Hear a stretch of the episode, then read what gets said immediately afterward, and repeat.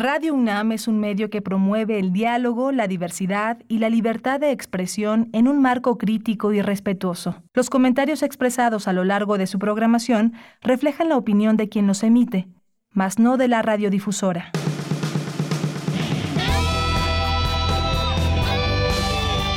Prisma RU. Relatamos al mundo.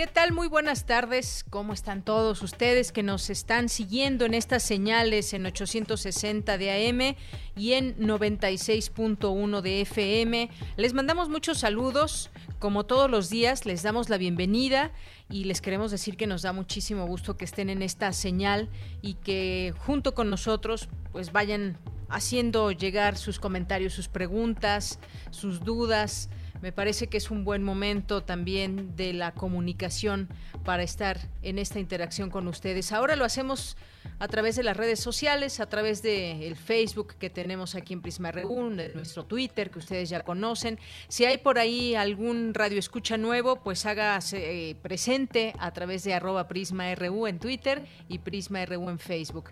Pues les saludamos desde, desde Radio UNAM, desde Adolfo Prieto número 133, mis compañeros Rodrigo Aguilar en la producción, Denis Licea en la asistencia y Arturo González en los controles técnicos. Y aquí les saluda en estos micrófonos de Yanira Morán. Estamos transmitiendo en vivo para todos ustedes y eh, pues el día de hoy varias cosas que vamos a tener para, para todos ustedes. Hoy se cumplen 49 años del llamado Alconazo y se prevé una marcha que ya debió haber comenzado al mediodía y pese a la contingencia. 49 años de aquel llamado Alconazo donde se reprimió a estudiantes, donde seguía un movimiento de estudiantes vigente y el gobierno a través de estos llamados halcones reprimió esta, esta marcha. Y desde ese entonces se recuerda ese día. Y como les decía hoy, pese al semáforo rojo, hay manifestantes que estarán haciendo ya esta marcha y van a pasar desde pues el recorrido común que se hace desde Calzada México Tacuba eh, yendo hacia Avenida Rivera de San Cosme, Avenida Puente de Alvarado, Avenida Hidalgo, Paseo de la Reforma, Valderas, Avenida Juárez 5 de Mayo, hasta llegar a la Plaza de la Constitución. Y al término de esta marcha se espera un meeting con la participación de diversos oradores ahí en el Zócalo Capitalino. Pues como sabemos, estamos en semáforo rojo, ya lo decía, no es conveniente que se hagan este tipo de eh, manifestaciones para evitar cualquier riesgo de contagio. Eh, más adelante le presentaremos un trabajo que al respecto nos, nos dejó hoy Margarita Castillo. Y pues eh, por lo pronto también les comento, también les comento lo que tendremos el día de hoy aquí en este espacio. Ayer eh, pues ya se ha comentado mucho y hasta el día de hoy fue motivo hasta de memes y de distintas situaciones. Este grupo de oposición llamado la BOA, si es que existe, si es que se puede conocer la identidad de todo esto, de quién lo quién lo realizó, quién lo redactó. Hablaremos pues un poco de eso, pero sobre todo también hacer una reflexión de la oposición en México. ¿Ustedes qué piensan? ¿En qué momento se encuentra esa oposición? ¿Existe? ¿Está llena de propuestas, de fundamentos, em, sobre todo de propuestas para que de esa manera se pueda conformar un, un bloque? Eh, de cohesión. Yo francamente no lo veo, pero vamos a platicar de ello. Eh, por supuesto que hay mucha, hay mucha gente que no está de acuerdo cómo, cómo está llevando las cosas el presidente de México, pero más allá de todo, cómo se cómo se ataja, digamos, ese discurso o esas acciones, cómo es que, cómo es que la gente eh, pues puede cohesionarse a través de algún movimiento. Esto platicaremos con Luis Guillermo Hernández, que es un periodista independiente y es director de la Sexta W.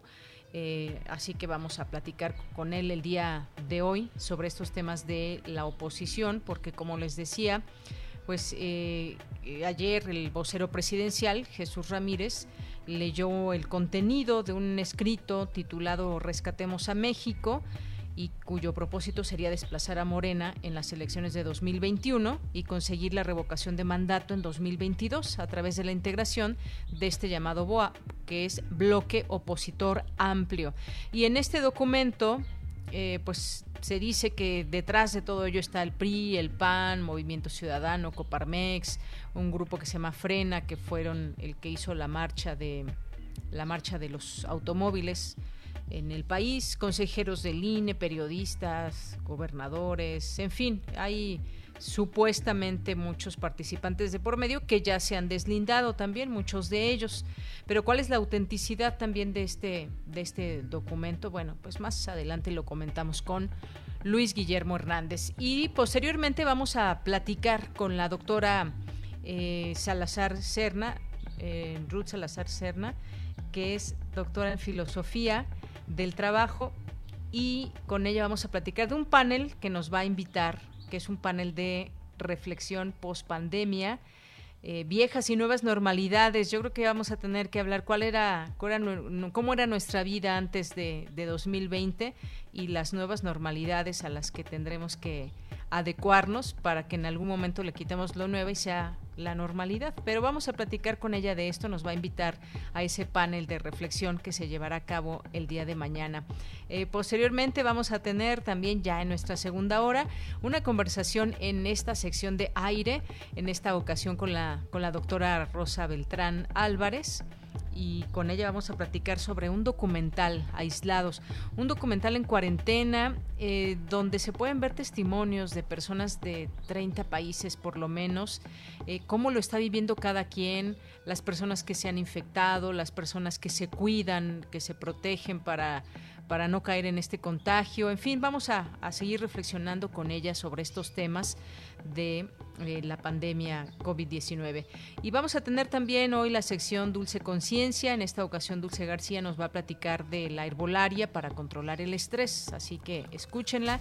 Y vamos a tener también Cultura con Tamara Quiroz, que nos va a presentar información de la sala 10 del MOAC, Cosmic Call, con audios también que tendrá aquí con una entrevista de Cuauhtémoc Medina. Así que, pues, escuchen toda esta eh, programación que, los, que les hemos preparado para este día, miércoles 10 de junio. Y desde aquí, relatamos al mundo.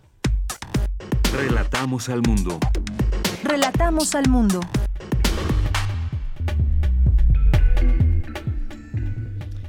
Bien, pues en resumen, en este día miércoles 10 de junio, en los temas universitarios, la UNAM volvió al grupo de las 100 mejores universidades del mundo, según la clasificación QS World University Rankings 2021. La pandemia por COVID-19 es un problema social, no solo sanitario, señala investigadora de la UNAM. Platican expertos de la UNAM cómo funcionan los sitios web del COVID-19. En temas nacionales, debido a que la pandemia de coronavirus causó una importante recesión de la economía en México, el PIB caería un 7.5% este año. Sin embargo, podría haber un desplome de un 8.6% en caso de que se registre una nueva ola de la enfermedad de acuerdo con la Organización para la Cooperación y el Desarrollo Económico. En más información, el coordinador de Morena en el Senado, Ricardo Monreal, planteó fusionar los órganos regulares en telecomunicaciones, competencia y en energía en uno solo denominado Instituto Nacional de Mercados y Competencia. Esta mañana, empleados del Instituto Nacional de Enfermedades Respiratorias pararon labores de nueva cuenta por falta de insumos de calidad el exgobernador de Quintana Roo, Mario Villanueva, Madrid, sentenciado a prisión por delitos contra la salud, ligado también al narcotráfico, seguirá cumpliendo su condena ya en su casa. Algo que había buscado desde hace tiempo, pero 19 años pasó en la cárcel este exgobernador Mario Villanueva Madrid. Ahí otros dos gobernadores que también están en la cárcel, uno de ellos también de su estado de Quintana Roo, acusado también de distintos delitos que purga una pena también en prisión. Quizás no sabemos todavía en la sentencia que en algún momento se pueda dar cuánto tiempo pasará eh, Roberto Borge en prisión, pero pues por lo menos 19 años se aventó Mario Villanueva. En otro, en otro tema, durante abril pasado, el superávit de la balanza comercial de turismo del país padeció un declive de 96.5% anual a 40, 45 millones de dólares, indican cifras del INEGI. Y que, bueno, hablando de turismo, eh, ya se han reunido gobernadores, se ha reunido el secretario de Turismo para, pues, tratar de intentar que se que el turismo sea pues prácticamente una actividad de primera necesidad. Ya, sin embargo, las autoridades de salud señalan que pues eh, se debe esperar, se debe esperar a que poco a poco bajen estos índices de contagio de personas que están falleciendo. Es un tema, un tema pendiente porque mucha, mucha gente en este país vive justamente del turismo. Hay muchas zonas y muchas zonas pobres también donde la gente justamente vive del turismo.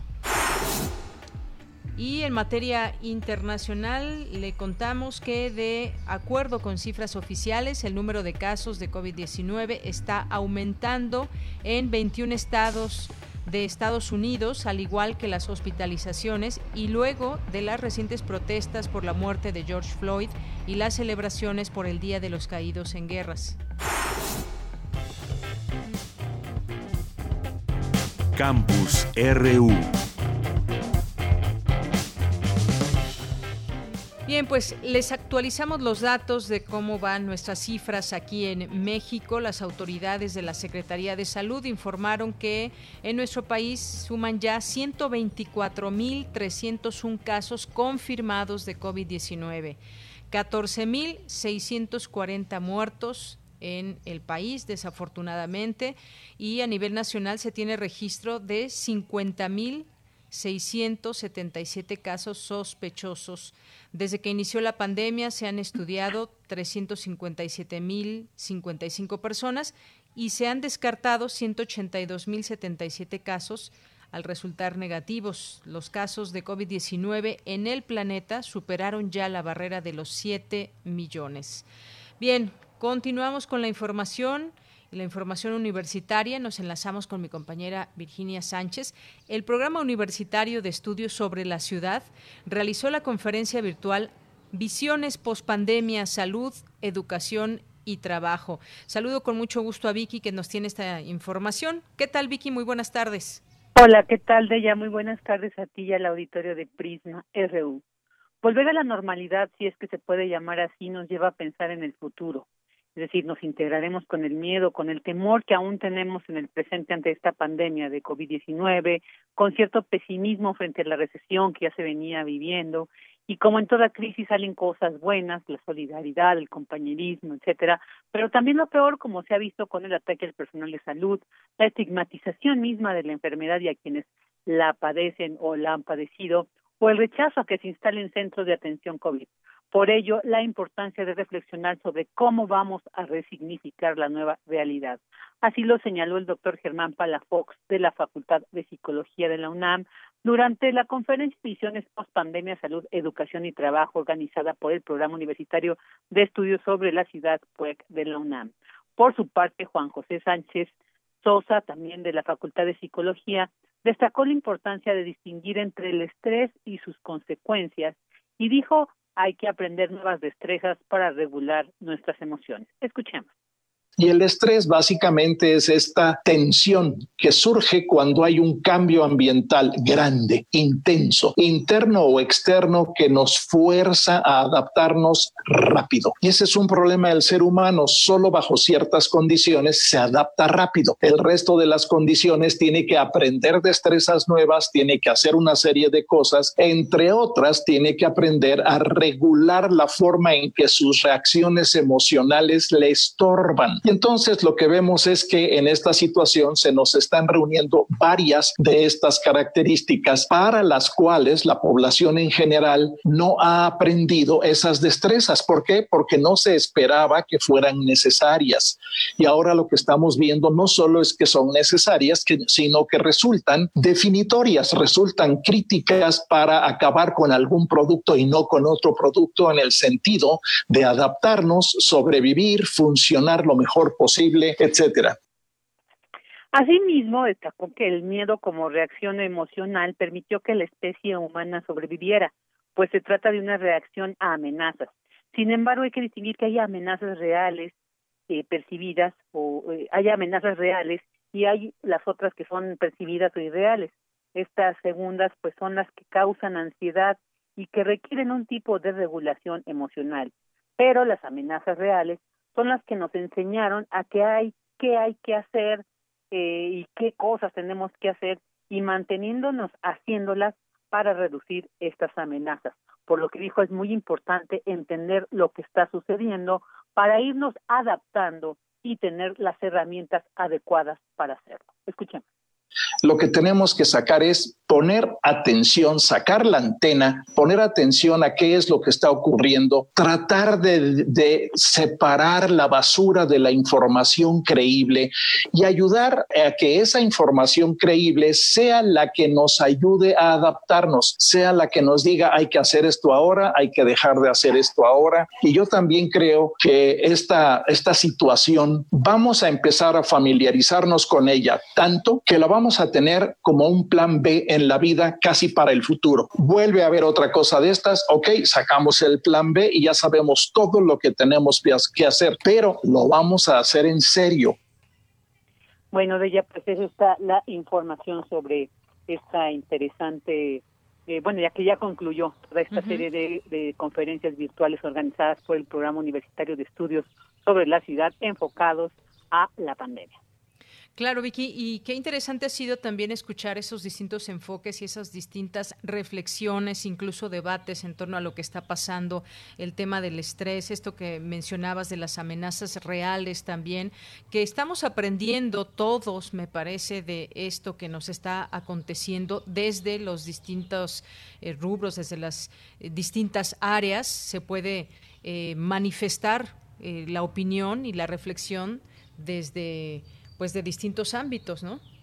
Así es, y, y bueno, esta situación creo que la pandemia que estamos viviendo nos permite precisamente reflexionar, como decían los especialistas, en estas emociones que de alguna manera son naturales en el ser humano, pero que bueno, muchas de ellas nos han llevado a sobrevivir, a evolucionar de alguna manera también, y ellos decían, seguramente vamos a tener que tener cambios culturales, los mexicanos somos muy afectivos, muy cariñosos, entonces también ahí vamos a tener que ir replanteando y tal vez va a implicar este esta regulación emocional que nos caracteriza, pero que bueno, pues nos va a permitir la sobrevivencia en, en la vida en el planeta.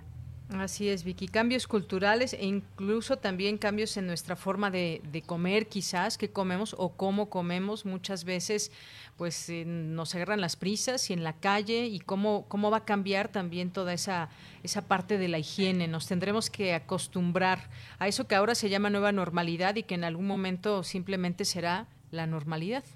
Así es, así es, Deja. Vamos a tener que ir viendo, a ir aprendiendo y también escuchando la voz de estos especialistas que desde su sapiencia pues nos ayudan también a reflexionar estos cambios que, que va a implicar esta, esta nueva realidad. Así es, exactamente. Vicky, muchas gracias. Gracias a ti, Deya. Buena tarde. Buenas tardes, hasta mañana. Y nos vamos ahora con Cindy Pérez Ramírez.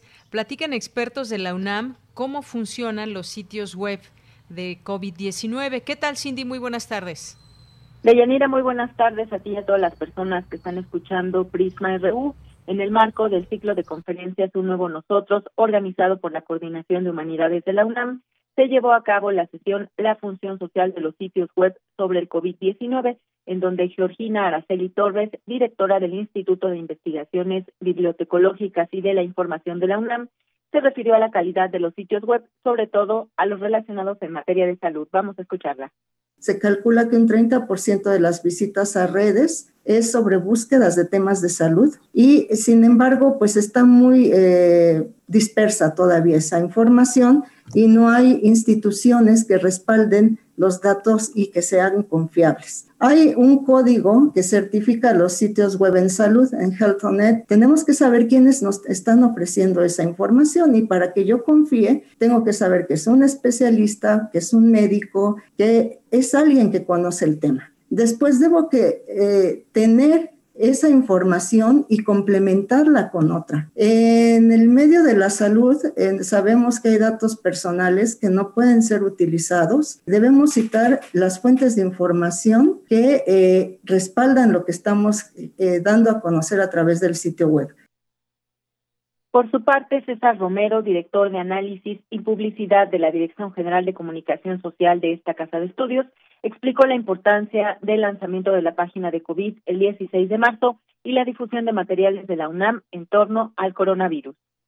La hicimos en 36 horas. La hicimos así porque se puede hacer así. La idea era muy sencilla. Queremos que la universidad, la voz de la universidad sea relevante en la arena nacional la universidad ha generado prácticamente 10.000 impactos en medios, que es doblemente importante porque son más que el año pasado en ese periodo, porque son con una universidad cerrada. En las estadísticas de UNAM Global son 16 millones de vistas, muchos meses, por supuesto, en tres años y algo. Del COVID llevamos 3 millones de vistas, el día más vistos fueron 189 mil. Eh, la gente sí está consumiendo el material digital, por supuesto.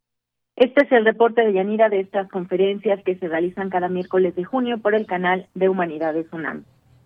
Así es, eh, Cindy, muchísimas gracias. La voz, pero también todas estas plataformas que nos permiten justamente conocer esas voces. UNAM Global, que ha sido un sitio básico también en estos eh, momentos. Ahí están los resultados que ya nos comentabas, que son muy buenos resultados. Y pues se ha incrementado, por supuesto, el consumo del material digital que está a disposición para el público en general de parte de la universidad. Muchas gracias, Cindy. Muy buenas tardes. Hasta luego, muy buenas tardes. Continuamos. Relatamos al mundo. Relatamos al mundo.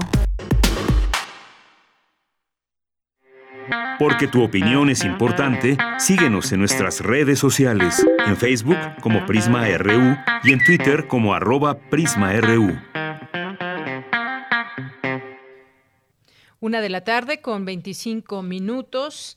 Vamos a hablar eh, de la oposición que requeriría este país. Si yo preguntaba al inicio de esta emisión si ustedes ven claramente una oposición, si creen que se está tejiendo una oposición digna para este país y todo a raíz de este famoso bloque opositor amplio llamado BOA que ayer se dio a conocer en la mañanera y que tiene propósito de desplazar a Morena en las elecciones de 2021, conseguir la revocación de mandato en 2022 y quienes forman parte de él, supuestamente el PRI, PAN, Movimiento Ciudadano, es decir, partidos políticos, la Coparmex, esta agrupación Frena, consejeros del INE, periodistas, eh, pero bueno, tampoco sabemos cuál es la autenticidad de este documento, pero eso nos da pie a hablar de hablar de la oposición y para ello hemos invitado a este espacio a Luis Guillermo Hernández, que es periodista independiente con estudios de doctorado en comunicación por la Universidad Iberoamericana y es director de la plataforma de contenidos periodísticos e investigación Sexta W. Luis Guillermo, es un gusto saludarte de nuevo. Buenas tardes. Muy buenas tardes, Deyanira. El gusto es, como siempre, mío. Eh, contar con la posibilidad de platicar con ustedes siempre es un privilegio. Gracias, Luis. Pues yo quisiera preguntarte quizás una, una opinión muy rápida sobre esto que se dio a conocer de BOA, para pasar a este tema de la oposición en México, porque a raíz del pasado proceso electoral a nivel nacional para elegir presidente, la gente votó en las urnas y dejó un claro mensaje no querían más a los partidos que ya habían gobernado. Eso es un mensaje que quedó claro por parte de la población. Pero ¿cómo queda esta y cómo se ha desarrollado desde ese entonces la oposición? A mí no me queda muy claro todavía. No sé si a ti te quede claro cómo qué está pasando con esta oposición. Cuéntanos. Pues mira, lo que lo que hemos estado viendo y analizando en los últimos en, las últimas horas, a partir de la de la divulgación de este pues de este eh, digamos eh, compendio de ideas pues opositoras que dio a conocer eh, la presidencia de la República ayer, pues mm, a mí me parece, independientemente de Yanira, de que podamos identificar el origen del documento, independientemente de que pueda saberse eventualmente quién lo, quién lo hizo, quién lo elaboró, me parece que abre un eh, muy significativo espacio de observación sobre un conjunto de fuerzas que están ahí alrededor de la lógica opositora y a las que ya habíamos visto en otras circunstancias pues moverse moverse en torno de pues de, tratar de eh, contener al gobierno actual tratar de dinamitar sus principales proyectos y en realidad pues no hay no hay nada nuevo salvo el hecho incontrovertible de Yanira de que es una oposición dispersa, una oposición sin forma, sin estructura, y que lo que ocurrió ayer les obliga a tomar posición. Me parece que ese es el gran mérito de este asunto de el proyecto BOA y Rescatemos a México, eh, que a partir de que el presidente lo da a conocer, pues todas estas, todas estas figuras que han sido mencionadas en el documento, pues han tenido que salir a manifestarse en pro o en contra y a decir, sí soy opositor, no soy opositor, esta es mi idea, esta no es mi idea, ¿no? Así es, eh, Luis Guillermo, pues es un momento también me parece para hablar de esta, de esto, de, pues una oportunidad quizás que puede tener la, tener la oposición. Yo creo que es muy sano que se tenga una una postura donde se pueda criticar, pero que también se pueda construir, porque de qué sirve eh, que veamos esa oposición tan dispersa y que no logra cohesionarse ante momentos o decisiones importantes que puede estar tomando en este caso un presidente. Y por eso justamente yo decía, ¿cómo quedó la oposición desde aquel vayas eh, sí, que se le avasalló en 2018. Y, y, analicemos un poco a esa oposición, de cómo debe ser una oposición. Yo pondría en la mesa que sea una oposición con propuestas de nivel, de calidad, cohesionada sobre todo, que, que recoja verdaderamente las demandas sociales. Es necesaria y es una premisa fundamental de cualquier gobierno democrático y eso nos haría voltear a ella, pero insisto, no se le ve con estas características. Exactamente, yo coincido contigo. Mira, uno de los principales problemas que creo que podemos identificar, así como a abuelo de pájaro, es la irresponsabilidad con la que se están conduciendo las principales figuras opositoras. Voy a poner un caso muy sencillo. Este escándalo que generó la bancada del PAN hace unas semanas, porque supuestamente estaban siendo espiados por el este por el gobierno y dieron a conocer micrófonos y cables y todo un entramado de artículos que se supone, dijeron ellos en la tribuna del Senado, que eran, eran obra del gobierno de López Obrador, ¿no? Después de una investigación eh, de un par de semanas, se da, se da el resultado de esa investigación y se descubre, como ellos ya sabían, que ese, esos aparatos estaban ahí desde el 2012, que los puso su propio su propio grupo, el, grupo del PAN, y que era un asunto que no tenía nada que ver con espionaje de político o era un, simplemente un asunto de comunicación interna. ¿Me explico? Ese tipo de actos los hemos ido viendo a lo largo de todo este periodo desde que comenzó el gobierno de López Obrador. Eso nos habla de una oposición que no está dispuesta a ser responsable y a asumir su papel como contrapeso sino que solamente está concentrada en el golpeteo. Y eso no le hace bien a nadie, porque el gobierno de López Obrador requiere de un contrapeso crítico, requiere de una oposición fuerte, seria, ordenada, estructurada, que haga que haga que la sociedad reflexione sobre los actos del gobierno. Pero no lo estamos viendo. Estamos viendo gritos, golpeteos, mentiras, una difusión, como decían, eh, eh hablábamos hace tiempo de la infodemia, es decir, hablamos de una irresponsabilidad opositora que la verdad es que hace más daño que beneficio a nuestra sociedad, porque necesitamos tener un contrapeso y no hay en quién este, recargar esa figura en estos momentos. Así es, Luis Guillermo. Y justamente de pronto uno se pone a pensar, a ver, ¿cuáles serían esas figuras o cuáles serían esas eh, personas que podrían irse haciendo visibles para siguientes procesos o una figura que se vaya construyendo desde este momento que sea una figura de, de oposición? Pero no la veo y, me pregunto también, yo creo que aquí está la clave que se debería de plantear eh, cualquier oposición, que cómo, cómo construir un gran debate nacional sobre temas que nos ocupan. Y, otro ejemplo que yo pondría es este mismo que está pasando con la pandemia. Está bien cuestionar y que, y que nosotros eh, tengamos la certeza de que las cifras, por ejemplo, que se nos están dando sean las cifras eh, correctas. Se vale hacer las preguntas que sean, pero me parece que lo que no se vale es como, como ir remando hacia un eh, lado opuesto en una situación tan delicada como la que estamos viviendo. Si hay que hacer más pruebas, yo creo que es válido hacer la pregunta y hacer el planteamiento, pero no veo esas eh, ni figuras y de pronto veo un, como un debate muy encendido en las redes sociales, pero que no toma la seriedad que, que debería tomar. Yo creo que tú pones el punto pones, pones el dedo en el punto más importante de todo esto, Deyanira. El, el, el hecho de que no tengamos una figura opositora en estos momentos abre el espacio a cualquier tipo de fuerzas que puedan aprovecharse del río revuelto. Lo hemos visto con este asunto de eh, la epidemia del coronavirus.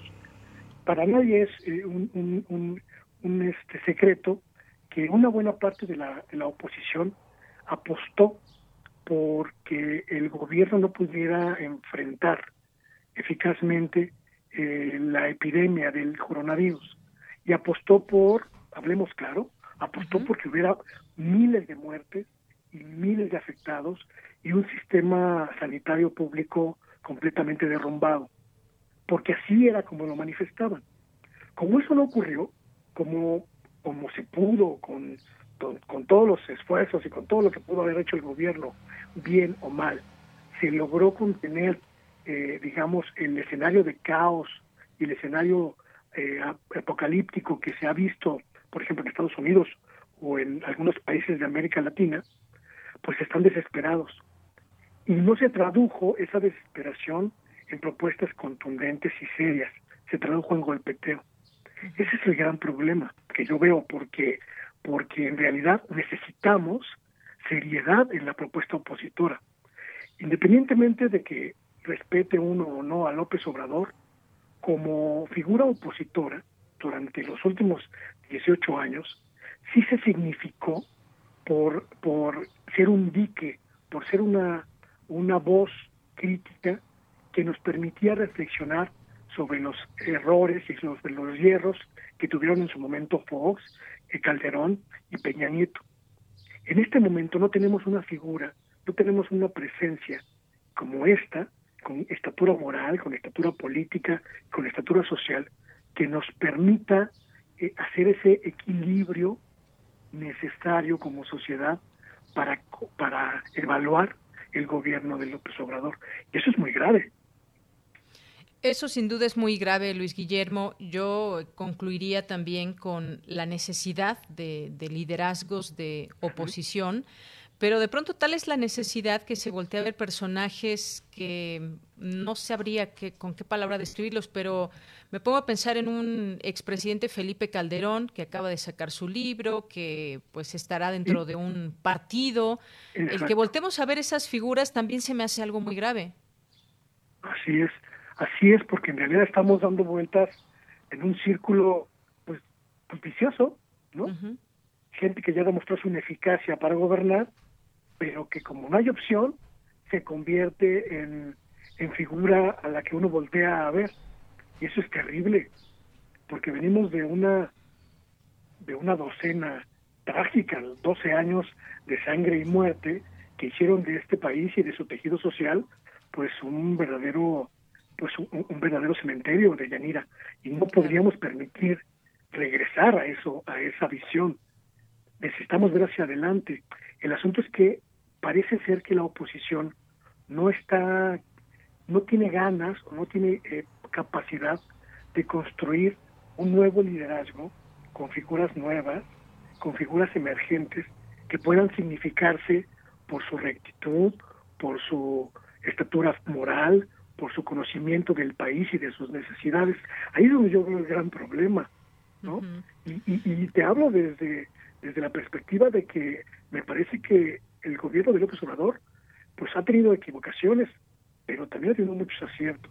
Y me parece que es un buen momento para que la oposición reflexione sobre la oferta que le va a hacer a México. Estamos prácticamente a un año de la elección intermedia. Oye, yo lo que sí veo, pues muchos eh, enojados, como en cualquier sexenio, la oposición que se manifiesta, siempre está presente. En su momento, el presidente actual, Andrés Manuel López Obrador, pues estuvo siempre eh, conformando una oposición, en su momento con el PRD y con muchos grupos sociales. Y también hay organizaciones y estos grupos sociales, muchos que han, digamos, virado un poco eh, en torno a algunas de las decisiones presidenciales. No les gusta este presidente a muchos, eso es claro, eso es normal, ya sea por sus decisiones, por su forma de ser, porque hay quienes no ven mayor cambio en estos, eh, en estos meses, en estos ya eh, años, pero, pero lo más lamentable es que eh, justamente no se ataque con ideas. Mira, hay proyectos muy fuertes, como lo fue en su momento la decisión para eh, el aeropuerto de Texcoco, para ya que ya no se llevara a cabo. Luego la consulta, que fue digamos, también muy discutida y muy cuestionada.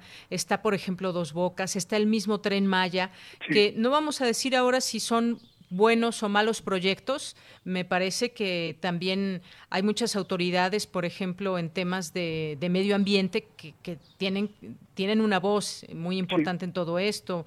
Muchos investigadores también, gente que se ha dedicado por años a todo esto, que tienen una opinión eh, que podemos escuchar, me parece, y que es muy necesaria, ya sea a favor o sea en contra, pero yo no veo esos argumentos aún, esos fundamentos de una oposición que simplemente no está articulada. Sí, además como todo es no, como cualquier cosa que se plantee o que se proponga o que se proyecte es una negativa inmediata y, sin matices, pues uno dice, bueno, pues es que estos lo que quieren es seguir gobernando, ¿no? Este, no, no, no quieren entender que, pues que la sociedad mexicana tomó una decisión en julio de 2018 y que esa decisión les quitó el poder y que eso significa que el país va a una nueva dinámica y a una nueva forma de entender el pacto entre política y sociedad. Y si no quieren entender eso, pues entonces este no son útiles. Y eso, me parece que eso, el que no sean útiles, es lo que estamos viviendo en estos momentos, ¿no? Con una oposición a la que ya prácticamente no consideras de ninguna manera seria ni de ninguna manera estructurada como para como para tomarla en cuenta. La sociedad está dando su, su respaldo a la gente a la, gente que plantea cambios y también está dando su respaldo a la gente que propone y a la gente que critica. Pero la gente ya no se queda con, con la estridencia, con el gritoneo y con y con el, los las vociferaciones de Yanira. Y ese me parece que es el punto que no han entendido la gran mayoría de las fuerzas opositoras hasta este momento.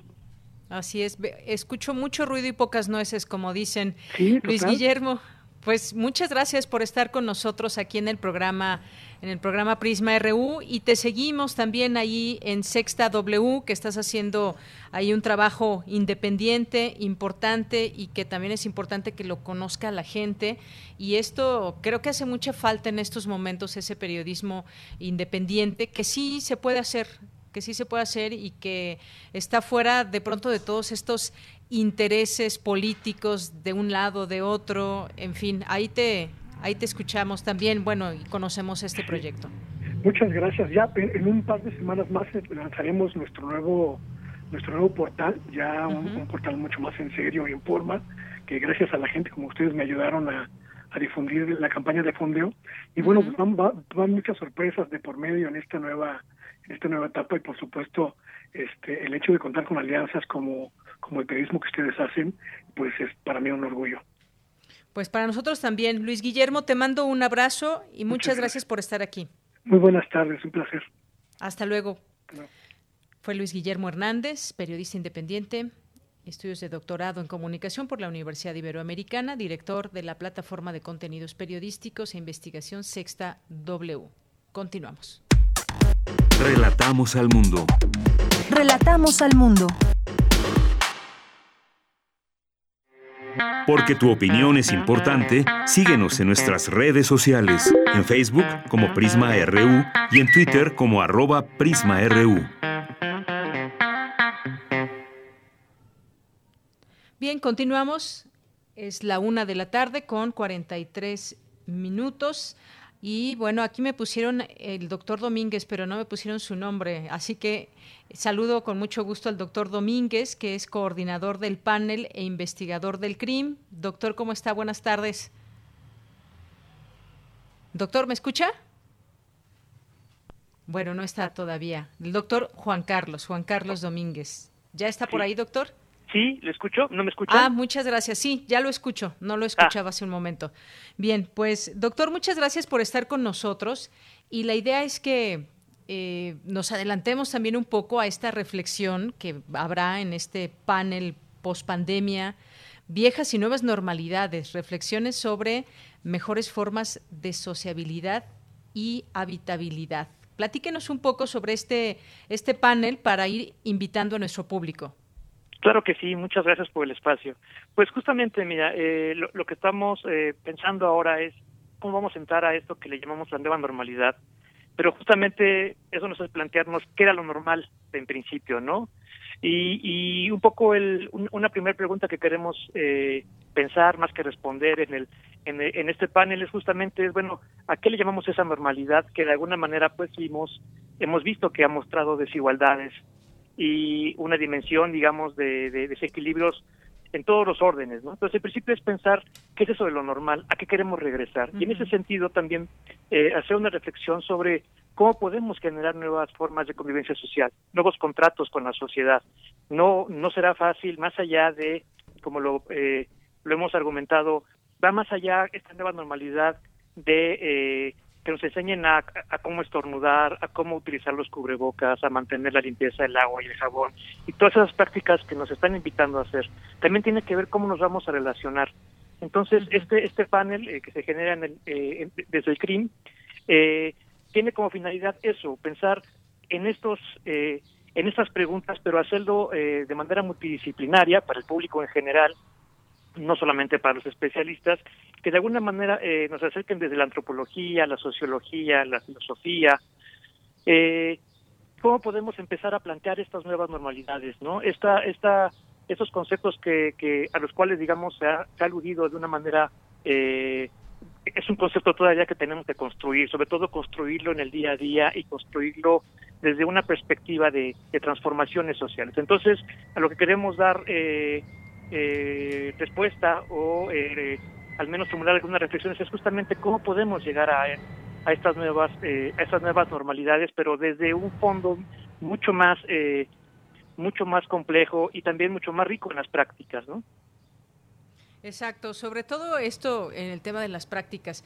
Eh, cuando vi el título, pues sin duda de pronto uno puede eh, pensar un poco a futuro y decir, a ver, ¿cuál era esa normalidad a la que llegamos todavía a principios de 2020, cuando todavía a México no llegaba este, este virus, cómo nos seguíamos relacionando, pero ya nos empezábamos a preparar ante una situación que ya se estaba viviendo en otros países.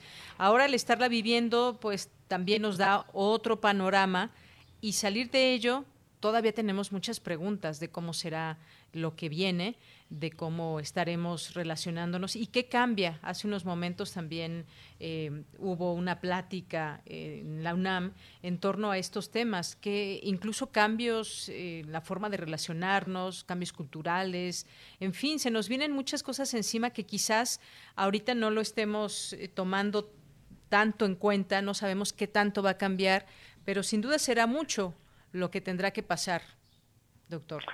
Así es, sí, y mira, yo, creo que en ese sentido las humanidades, las ciencias sociales nos ayudan mucho a comprender lo que lo que puede pasar, o sea, no se trata de predecir nada, simplemente es de repensar nuestras prácticas y creo que muchas de esas desequilibrios y desigualdades que estaban ahí en la normalidad se pueden transformar si de alguna manera somos conscientes que pequeños cambios pueden pueden eh, pueden eh, impactar de manera eh, de manera positiva en nuestro entorno, ¿no? Pero claramente va mucho más allá, me parece que que en pensar que eh, la salud está por supuesto que es lo más importante, pero nos parece también eh, fundamental establecer y empezar a tejer cómo estas nuevas normalidades tienen que ser también eh, asimiladas y, y, pensarlas desde hoy nos permite también adelantarnos algunas a, a lo que se pueda dar. No hemos visto eh, por ejemplo, los botes de violencia que no se han detenido, hemos, ¿no? Este, sobre ciertos sectores. Entonces, creo que esto nos ayuda también a repensar, bueno, esa, esa normalidad de qué está compuesta y cómo podemos eh, repensar eh, esos cambios estructurales que, que nos ayuden a justamente transformar esta a lo que le hemos llamado la nueva la nueva normalidad. Entonces, en nuestro seminario pues va a haber más de 10 más de 10 eh, investigadores, son en, en, concreto vamos a hacer 12, pero justamente como, como lo decía, va a haber pues desde, desde personas que nos van a hablar sobre los contenidos educativos en la pospandemia, ahora que han sido sobre todo puestos en segundo plano estos contenidos para priorizar la conectividad. Hemos pensado en más la conectividad, que bueno, qué es lo que vamos a pasar por esos, por estas, eh, por estas vías, ¿no? Todavía estamos preocupados y con razón con estas eh, con estos puentes de comunicación entre los profesores y los alumnos en términos tecnológicos, pero todavía no hemos pensado esos contenidos cómo deben transformarse justamente para eh, abordar esta, esta nueva normalidad. También va a haber eh, personas que justamente van a abordar las dimensiones de la desigualdad, que ha visibilizado la pandemia, ¿no? Desde una perspectiva de género. Eh, habrá quien va a centrar su participación en los temas de criminología verde, ¿no? Daño ambiental, explotación de la vida silvestre y, y victimización de los animales. Hablaremos también de los retos que conlleva garantizar los derechos culturales en las comunidades en la nueva normalidad. Expondremos algunas eh, cuestiones sobre rentabilidad cultural, ¿no? En contraparte de, términos como la economía naranja, las prácticas culturales comunitarias. En fin, eh, como, como, como verás, son muchos temas, ¿no? Los que queremos abordar y sobre todo que queremos eh, poner énfasis en que es para el público en general, no, no es para especialistas, queremos dialogar también con lo que está pasando eh, en la vida cotidiana desde un ámbito mucho más cercano que justamente nos permita, eh, en principio, tratar de, eh, de, aportar algo, ¿no? A estas, a estas, estas reflexiones que, que, que nos que nos atañen frente a estas nuevos, estas nuevas, estas nuevas realidades. Así es, doctor. Escucho mucho la palabra en cualquier momento que estamos platicando de estos temas relacionados a la pandemia, el reflexionar. Y hay que reflexionar y visto desde tal reflexión y demás, pero me parece que justamente eh, se da porque primero hacemos eso, primero estamos pensando qué es lo que va a suceder, porque ese discurso adelanta lo que puede lo que puede venir e incluso pues se habla de estas formas de organización social que rigen normalmente la vida o con la pasada cotidianidad. Híjole, se nos cortó la llamada. No, bueno, ahorita ¿me escuchan? Ah, sí, sí, la escuchamos. Sí, ok. Ah, ah perfecto, pensé que se había cortado. Gracias, doctor. Entonces decía, eh, estas formas de organización social como, como estaban suscitándose, y se ha hablado, por ejemplo, también de que si del neoliberalismo, que si esta pandemia también pues tiene que ver con esos eh, gobiernos de pronto que son extremos y que cómo, cómo están llevando esta pandemia. Es decir, nos están haciendo pensar también en estas formas de organización y en estas eh, formas sociales y tipos de gobierno que tenemos, hacia dónde nos lleva como sociedad en todo el mundo, las desigualdades también que estas formas eh, o tipos de gobierno producen y que a su vez coexisten y permiten el mantenimiento de un orden social normal y lo vemos que así es normal. ¿Esto cree que pueda venir a cambiar esa, esa normalidad que se ve desde los gobiernos, desde tipos de, o formas de gobernar. Vemos a un Trump, vemos a un Bolsonaro, pero también vemos una Angela Merkel y vemos a, una eh, primer ministra de Nueva Zelanda y vemos a un Justin Trudeau. Es decir, eh, todo esto también se está discutiendo a, nivel global. Así es, justamente creo que se están moviendo mucho las, bueno, eh, digamos, la, pandemia puso en evidencia que las estructuras estaban funcionando debidamente y creo que sí nos hace pensar en todos los órdenes cómo se debe eh, transformar, ¿no? Entonces, bueno, hablas de, los, hablas, hablas de los gobiernos, me parece efectivamente que sí tiene mucho que ver, pero también lo que está ocurriendo en lo, digamos, en lo que eh, estamos viendo nuevas formas de organización, nuevas maneras de resolver los problemas, estamos empezando a ver eh, redes, como, eh, se están haciendo visibles, a lo mejor siempre siempre estuvieron ahí, pero ahora se están haciendo ver que la que la sociedad civil también está digamos eh, resolviendo los problemas que estamos atravesando. Entonces creo que justamente poner en perspectiva estos nuevos actores no de, esos nuevos agentes eh, de la vida eh, pública ¿no? Este, del país es muy importante. Y creo que eh, lo que pasó con la pandemia es que se hicieron visibles no y ahora creo que lo que lo que lo que tiene que pasar es que justamente sean parte de la agenda no para para transformar no solamente las decisiones de la política económica sino de la distribución de la eh, de los recursos para resolver los problemas para generar no solamente eh, estrategias de, de, emergencia, sino para el futuro, o sea, construir, digamos, tejer políticas eh, públicas que nos ayuden, digamos, a transformar estos problemas estructurales, pero me parece, yo centraría estas reflexiones de lo que está pasando, lo que ha hecho visible, digamos, esa estructura. Por supuesto que los gobiernos tienen mucho que ver porque son los que al final de cuentas deciden, ¿no? Y toman... Eh, toman eh, postura no sobre, sobre ciertos caminos. Pero me parece también que la sociedad civil lo que hemos visto es justamente esta esta, esta visibilización de, eh, sectores que no estaban, digamos, en la, en la agenda pública debidamente. Y creo que ahora los estamos escuchando y creo que eso es muy importante, o sea, no dejar que, que esta nueva normalidad vuelva a opacar muchas voces de la sociedad civil desde todos los sectores, ¿no? Derechos humanos, derechos culturales. Entonces, eh, creo que es muy importante eso, o sea, este, hacer visibles estos, estos agentes, sobre todo las preguntas y lo que es fundamental, las respuestas que están proponiendo ellos para resolver muchos problemas estructurales que, que atraviesan las sociedades contemporáneas. ¿no? Bien, sí, doctor.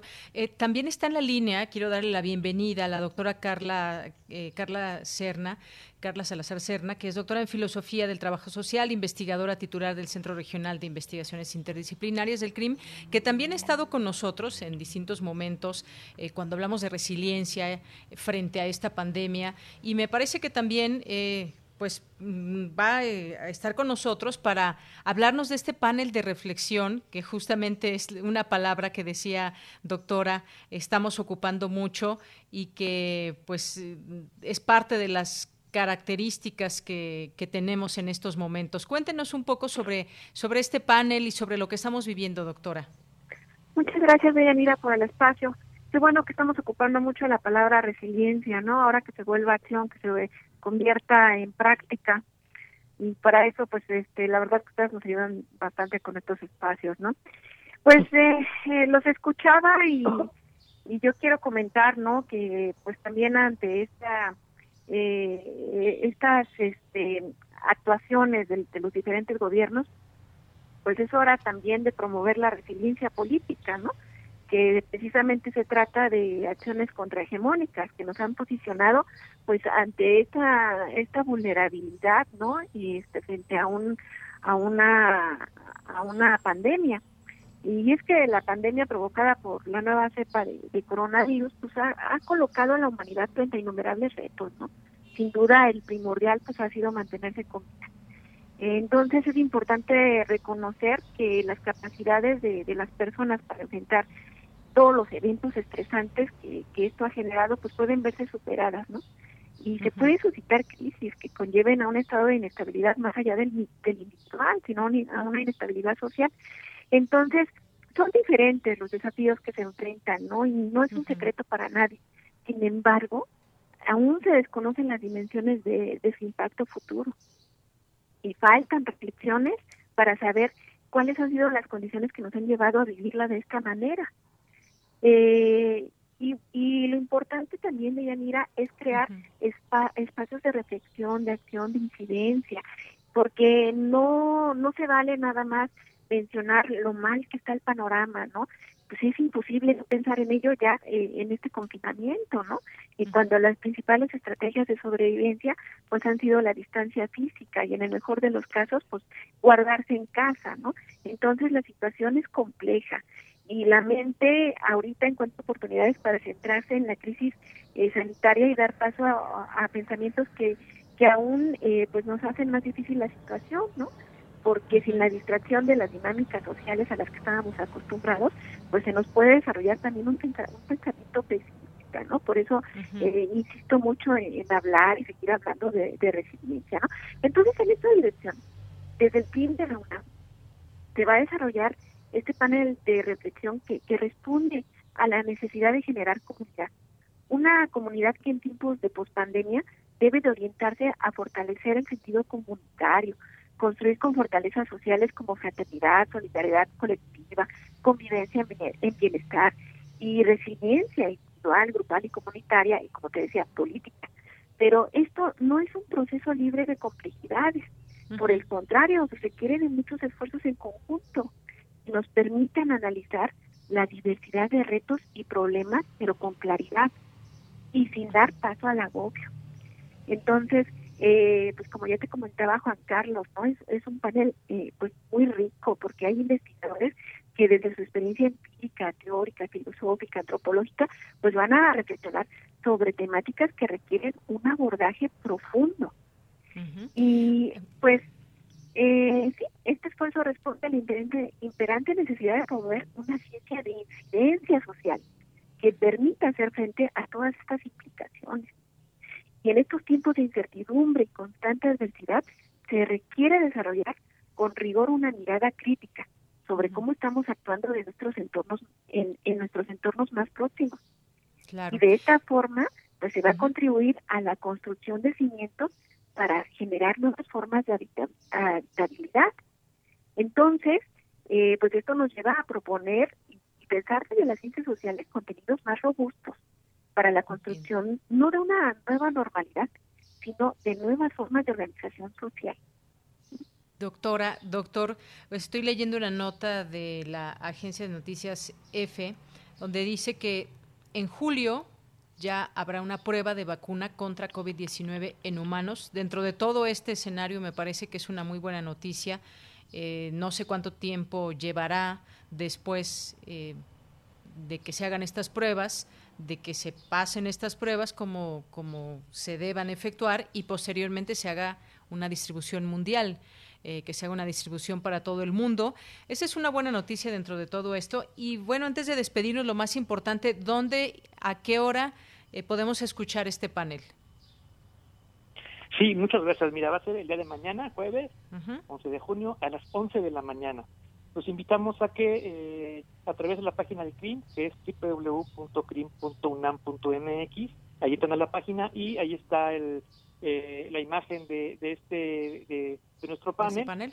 Ahí le dan el clic y justamente ahí los llevará al, al, sitio donde se está eh, viendo, digamos, el, seminario. Entonces, está muy fácil, solamente entran a la, página del CRIM, ahí buscan el, el panel post pandemia y directamente entran al, sitio. Es un panel eh, de, como decía, que van a estar 10, más de 10 investigadores, entre los cuales se encuentra la doctora Carla Salazar. Entonces, los invitamos a que, a que, a que nos acompañen, a que como, como todo esto pues es interactivo, se podrán generar preguntas, alguna especie de diálogo en la medida de lo posible. Entonces, los invitamos a que, a que nos acompañen, a que pensemos juntos esta a esta nueva normalidad y sobre todo no dejar de, de perder de vista que lo normal tenemos que cuestionarlo en principio, ¿no? Bien, pues a los dos les agradezco muchísimo. A las 11 de la mañana ahí nos, nos conectamos en www.crim.unam.mx para ser parte de este panel de reflexión pospandemia, viejas y nuevas normalidades, reflexiones sobre mejores formas de sociabilidad y habitabilidad. Doctora Carla, doctor Juan Carlos, muchas gracias por estar aquí en Prisma RU.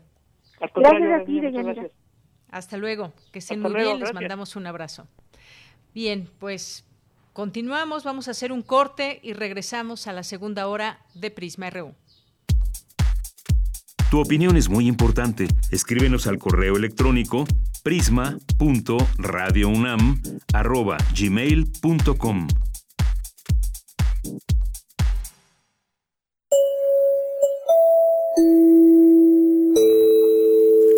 de junio de 1937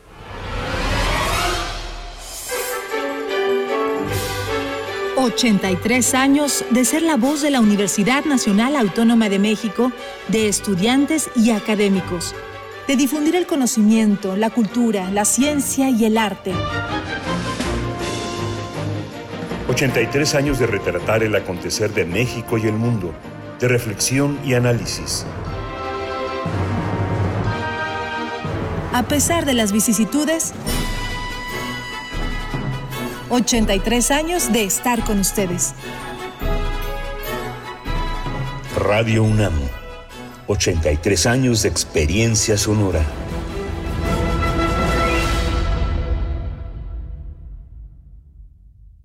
Pidió a los chicos que a la hora del recreo se encontraran en la biblioteca. Empezó planteando el problema a ver si el culpable se declaraba, ha desaparecido un libro y necesito encontrarlo. ¿Quieres saber qué sigue? Ahora que toca quedarnos en casa para cuidar de nuestra salud, aprovecha y lee con tu familia los libros de la colección Árbol. Son gratis y están en INE.mx. En México, tú cuentas conmigo, yo cuento contigo. Contamos todas, contamos todos. INE.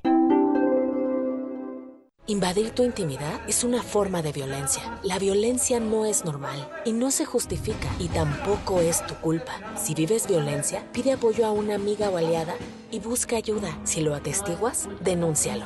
En el 911 te escuchamos, te creemos y te apoyamos las 24 horas. Atendemos emergencias o te canalizamos a una unidad de atención a mujeres donde recibirás apoyo integral. Recuerda, no estás sola. Estamos para apoyarte. Gobierno de México. Hoy, nuestras ciudades callan.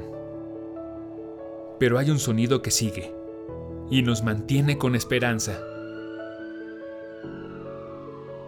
El personal de salud trabaja sin descanso para vencer esta pandemia. Protégelos y respétalos. Un mensaje del Comité Internacional de la Cruz Roja y la Cruz Roja Mexicana, con respaldo del IMSS.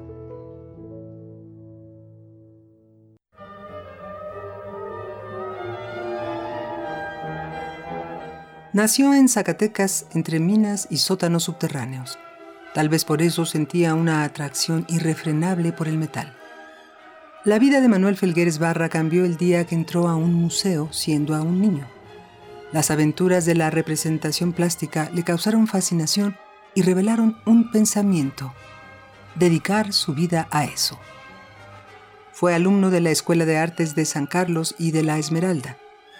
Luego estudió en París donde acaso definió sus trazos y la manera de dar forma a los materiales. Jugó las infinitas formas de la geometría y con ella creó su propio drama.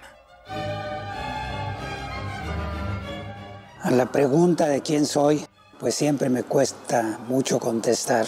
Sé cómo me llamo, me llamo Manuel Felgueres. También sé lo que hago, a qué me dedico y a qué he dedicado mi vida. En 80 años ya no sé qué cantidad de cosas he hecho, pero básicamente soy pintor, pero también tan básicamente como pintor soy escultor. In Memoriam, Manuel Felgueres Barra, 1928-2020. Radio UNAM, experiencia sonora. Porque tu opinión es importante, síguenos en nuestras redes sociales, en Facebook como Prisma RU y en Twitter como arroba PrismaRU. Estamos de regreso. Son las 2 de la tarde con 6 minutos. Gracias por continuar en la frecuencia de Radio UNAM, 860 de AM, 96.1 de FM y www.radio.unam.mx. Qué gusto que sigan con nosotros y que se sigan comunicando, enviándonos mensajes a través de nuestras redes sociales, en Twitter, arroba PrismaRU y PrismaRU en Facebook. Muchas gracias por esa atención y por, por sus mensajes que estamos aquí recibiendo con todo gusto. Gracias a Abel Fernández que nos escribe por aquí. Gracias también a Flechador del Sol, a Lalita Gupta Mayra Elizondo, que nos dice, con respecto a este tema de la oposición, contar con una oposición siendo una democracia no solo es deseable, sino necesaria. Sin embargo, en nuestra transformación de clientes o a ciudadanos, nos damos cuenta de que solo se escuchan berrinches, cómo hace falta una real política, pero esto muestra tal vez que vamos avanzando. Gracias, Mayra, por el comentario. Ángel Cruz también, Marco Fernández. Eh, Marco Fernández nos dice, más allá de que el especialista pueda parecer pro gobierno, para algunos creo que es cierto que hasta este día los partidos políticos representan una oposición que no propone repulsiva. Ciertamente necesitamos una oposición real propositiva. Ese justamente es el punto, Marco. Más allá de si estamos a favor o en contra de un gobierno, es siempre importante una oposición bien conformada y una oposición sobre todo que proponga y que logre la cohesión social, no que pues de pronto vemos grupúsculos por allá y por acá, pero aquí en México no se ha logrado, no se eh, veamos la oposición y, a quién nos referimos cuando hablamos de oposición, porque no solamente son los partidos políticos contrarios al partido en el gobierno, sino también pueden ser grupos sociales, también pueden ser eh, pues grupos empresariales o demás que también estén interesados en que se retome o no un rumbo. Y esto también, por supuesto, la, la sociedad es muy importante que, que participe en ello porque finalmente son los que tienen en sus manos la posibilidad de un voto, por ejemplo. Bien, eh, gracias eh, Marco Fernández. Aquí ya además te contestó Luis Guillermo, eh, periodista. Flechador del Sol ya en otro tema nos dice, recuerdo que, que era normal que varios bebieran del mismo recipiente. Ya no será posible en la normalidad actual coincido contigo, ya no será posible eso y muchas otras cosas, muchas otras cosas, el echador del sol. Dice Maestro Luis, recuerda que 60 millones no votaron por la opción de la 4T. Este temerario y su comentario de que la sociedad decidió es una parte de la sociedad, una minoría organizada superó a una mayoría desorganizada. Está mal que se empiece a organizar bueno, pues efectivamente ningún presidente gana con una gran, con la mayoría de mexicanos, de votos de los mexicanos, ganan por los que están inscritos en el padrón y los que votan como sabemos, también hay un buen porcentaje de eh, abstencionismo, gente que no vota y entonces pues ese voto se pierde o no es para nadie, pero efectivamente ningún ningún gobierno, ningún presidente ha tenido esa gran mayoría de mexicanos. Aquí estamos hablando de mayoría de votos en el padrón electoral y hasta donde sabemos se obtuvieron 30 millones, que fue la cantidad más alta, eso sí lo podemos decir, no es estar a favor o en contra hubo 30 millones de, personas que votaron por este gobierno. Y pues es efectivamente, yo creo que también es un movimiento normal que vemos. Cuando llega un presidente, la expectativa es muy grande y poco a poco los números van bajando en aceptación o en quitarle su apoyo como, como sociedad, pero pues bueno, ahí estamos justamente con los números. Eh, Flechador, muchísimas gracias por el comentario. César Soto, el 10 de junio de 1971, jamás se olvida, máxime la represión social provenía desde los sótanos del poder en turno de la época en México, los añejos hábitos no desterrados del sistema político. Bueno, eso también muy importante de esos sótanos del poder. Gracias, César. Jean-François Charrier, también muchos saludos. Norma Saldaña, José Luis Sánchez nos dice de eh, saludos de ella. Boa igual a, bueno, aquí le pone ya un nombre distinto al que surgió dice botargas omnibuladas apátridas, una cosa es ser oposición pensante y que acepta su derrota y otra emprender una nueva guerra, se pregunta, híbrida para mermar la llegada democrática de la 4T, cuyo fin es cambiar las políticas corruptas implantadas por el PRIAN, nos dice José Luis Sánchez. Gaby Terix, Verónica Herrera, Ortiz Herrera, muchos saludos también, que nos dice, siento que en estos momentos la oposición no está trabajando, no hay ideas ni liderazgos de ningún partido, incluyendo el partido de Morena, solo piensan en beneficio propio. Pues también, Verónica, la verdad es que aquí hemos visto en este país que los partidos políticos tengan las siglas que tengan, pueden hacer las mismas atrocidades que han hecho otros en el pasado o que aprenden de esos o que son partidos nuevos, pero que tienen mañas eh, del pasado. En fin, los partidos políticos en México no gozan de muy buena reputación. Quizás y en todo caso hay personajes dentro de ellos a los que la gente puede seguir o puede creer en ellos, pero confiar en toda una estructura de un partido político y lo que buscan muchas veces, que es el poder por el poder, pues creo que nadie se salva. Muchas gracias por el comentario. Héctor Jiménez, eh, Galán de Barrio también.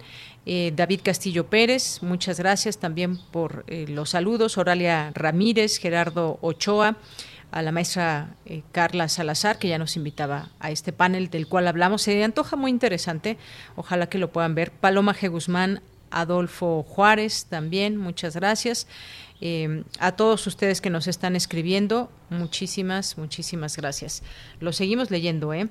Bueno, en más información, la Universidad Nacional Autónoma de México volvió al selecto grupo de las 100 mejores universidades del mundo, informó el prestigiado ranking eh, QS World University 2021, en su más reciente clasificación mundial, ubicó a la UNAM como una de las dos mejores universidades de Iberoamérica, junto con la Universidad de Buenos Aires, superando incluso no solo a todas las, las latinoamericanas, sino también a las de España y Portugal. Así que, pues bueno, motivo de orgullo esta noticia. La UNAM avanzó tres sitios en esta clasificación al pasar del lugar 103 al 100 durante el último año, siendo la institución educativa iberoamericana que goza de mejor prestigio académico, de acuerdo con el ranking internacional. Desde 2016, esta casa de estudios ha mostrado un ascenso sostenido en el ranking al avanzar 75 posiciones. Para esta edición se evaluaron 5.500 unidades universidades, posicionándose la Universidad Nacional en el lugar, en el lugar 100. Así que enhorabuena para nuestra universidad, un Goya. Bien, y la pandemia por COVID-19 es un problema social, no solo sanitario, señala investigadora de la UNAM. Mi compañera Cristina Godínez nos tiene esta información. Adelante. Auditorio de Prisma RU, buenas tardes. El Consejo Mexicano de Ciencias Sociales preparó un ciclo para analizar el nuevo coronavirus. La doctora Rosalba Casas, del Instituto de Investigaciones Sociales de la UNAM, reflexionó en torno a las complejas articulaciones entre ciencia y sociedad a propósito de la COVID-19. Al trabajar en, el campo CTS, pues concebimos a la pandemia o al COVID-19 como un problema social y no solamente como un problema sanitario. Es un problema que a diferencia de muchos otros que tenemos todavía irresueltos en este mundo en el que vivimos, afecta por igual a los países desarrollados que a los países en desarrollo, al norte y al sur. Sin embargo, bueno, también ya los datos nos han ido mostrando que golpea de manera más intensa a las poblaciones vulnerables. Y y aquí hay distintos tipos de vulnerabilidades a considerar. Y bueno, y que es una epidemia que requiere de la ciencia y la tecnología y de un conjunto de políticas sociales y económicas basadas en conocimiento y que puedan ser diseñadas y puestas en aplicación en el corto plazo. La investigadora dijo que en este marco la ONU y la OMS han propuesto el acceso universal al conocimiento generado por la investigación de este nuevo virus. Tanto a la vacuna, los tratamientos baratos, sanos, efectivos y que sirvan para todo, ¿no? Incluso han acuñado términos como la vacuna del pueblo, lo cual es una es un discurso realmente inédito, ¿no? Y por su parte también Europa, junto con organizaciones no gubernamentales, también están apoyando esta posición de un bien público mundial y una distribución equitativa una vez que se tenga el conocimiento, digamos, codificado en la vacuna, en los tratamientos efectivos. Por último, Casas Guerrero comentó que todo lo anterior es un campo de investigación en donde las interrogantes son si el interés social prevalecerá sobre el económico y el político. Deyanira, este sería mi reporte. Buenas tardes. Muchas gracias, Cristina Godínez. Godínez, gracias por la información. Y les decíamos al inicio de esta emisión que se cumplen 49 años de aquel halconazo. Al respecto, Margarita Castillo nos preparó lo siguiente.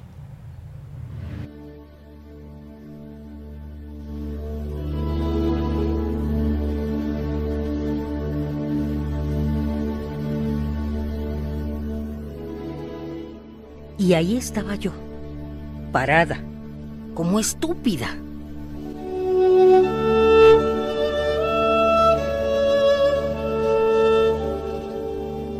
Me levanté, como todos, con mariposas en el estómago. Volvíamos a salir a tomar nuestra calle.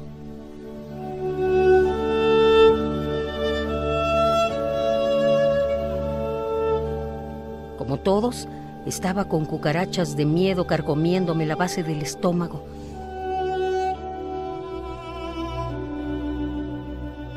Pero también, como muchos, estaba con mariposas volándome por los cielos del estómago.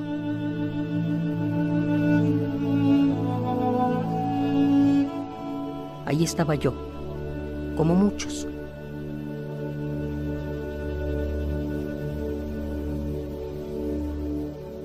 Esa mañana, como siempre, con mi tendencia de mamá, me dediqué a hacer tortas de huevo con frijolitos refritos y con su chile para que supiera mejor. Hice 100 poéticas tortas, poéticas por necesarias, poéticas porque iban a quitarle el hambre de las 3 de la tarde a muchos como yo.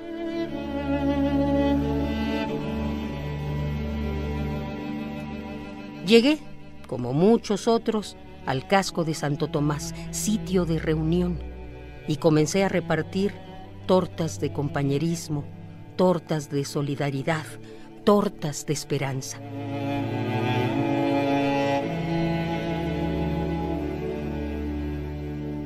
Y escuchaba cómo en la efervescencia verbal se contrastaban posiciones de si debíamos o no estar ahí, aunque todos estábamos ahí.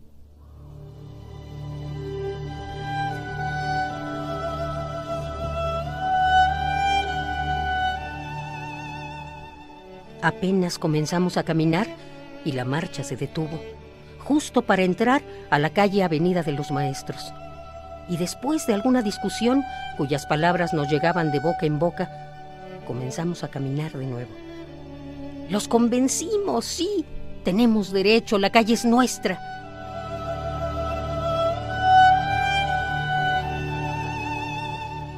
Caminamos unos cuantos minutos y otra vez la marcha se detiene. ¿Qué pasa? Otra vez las voces de los de adelante para atrás. Están pidiendo que nos den permiso, pero no quieren. ¿Por qué? Y sentimos cómo la marcha vuelve a caminar. Sí, la calle es nuestra.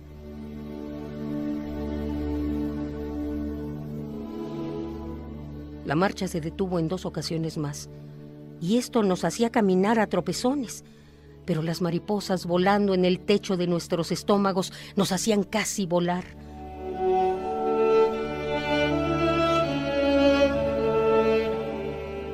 Lo extraño era que los granaderos que antes habían impedido la marcha de los contingentes ahora estaban tapando las bocacalles por las que caminábamos. Todas las calles estaban taponadas por ellos, pero pudimos salir de la Avenida de los Maestros y dar vuelta a la derecha en la calzada México-Tacuba.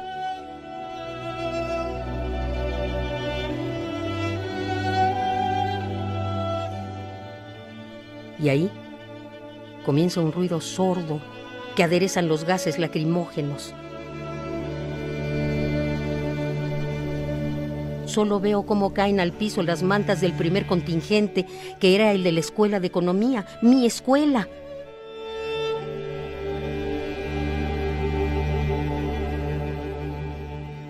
Entonces reculo hacia Avenida de los Maestros. Todos gritan, corren para todos lados y yo, como una estúpida, parada, sin poder moverme.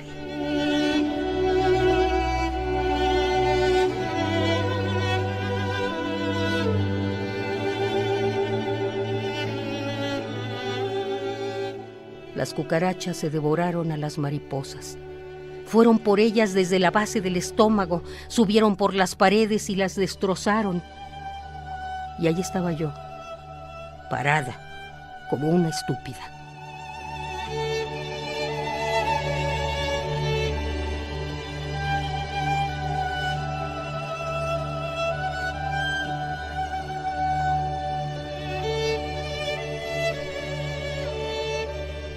Estoy aquí contándoles esta batalla entre mariposas y cucarachas porque un amigo llamado Jaime, después de dudarlo, volvió por mí volvió por mí y jalándome me sacó de ese monstruoso ruidero y me escondió en una imprenta cercana que nos abrió la puerta cuando nosotros y muchos otros pedían ayuda. Gracias a ellos, los héroes anónimos.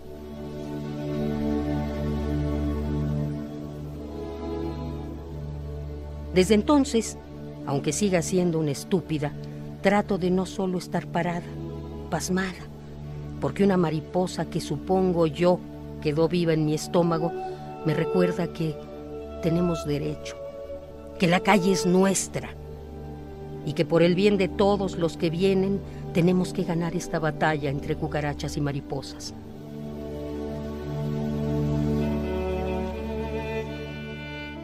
Y ahí estaba yo, parada, como estúpida.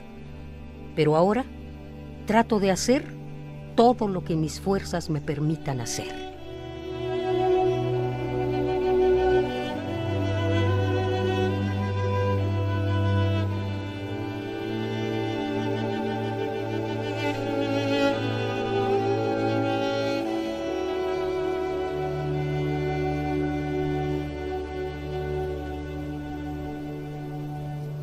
Tenemos derecho.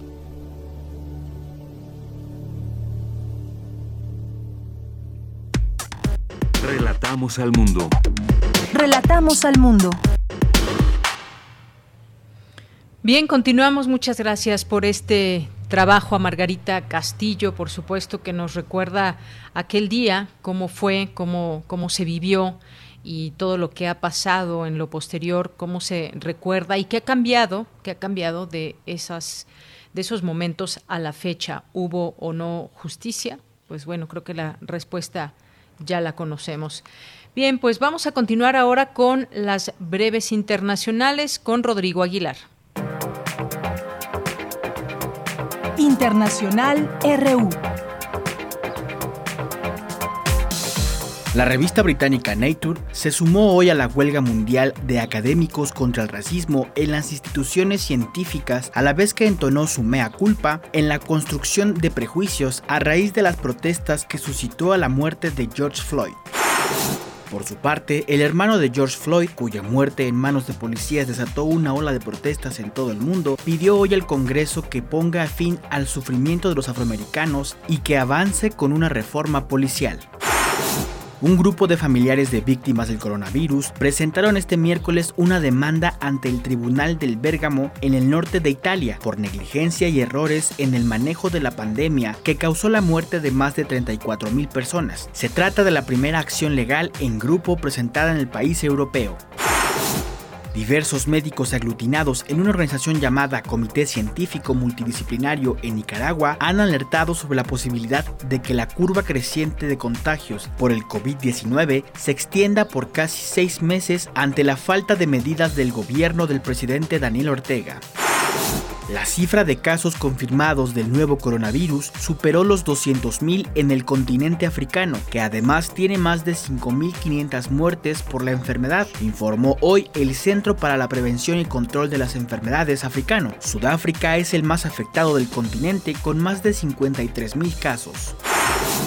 Europa será el continente más afectado del mundo por la crisis provocada por la pandemia de la COVID-19. Las previsiones de la OCDE auguran un retroceso medio de 9.1% del PIB para este 2020. España, Francia e Italia serán los países del bloque más afectados con el 11% del PIB según las previsiones.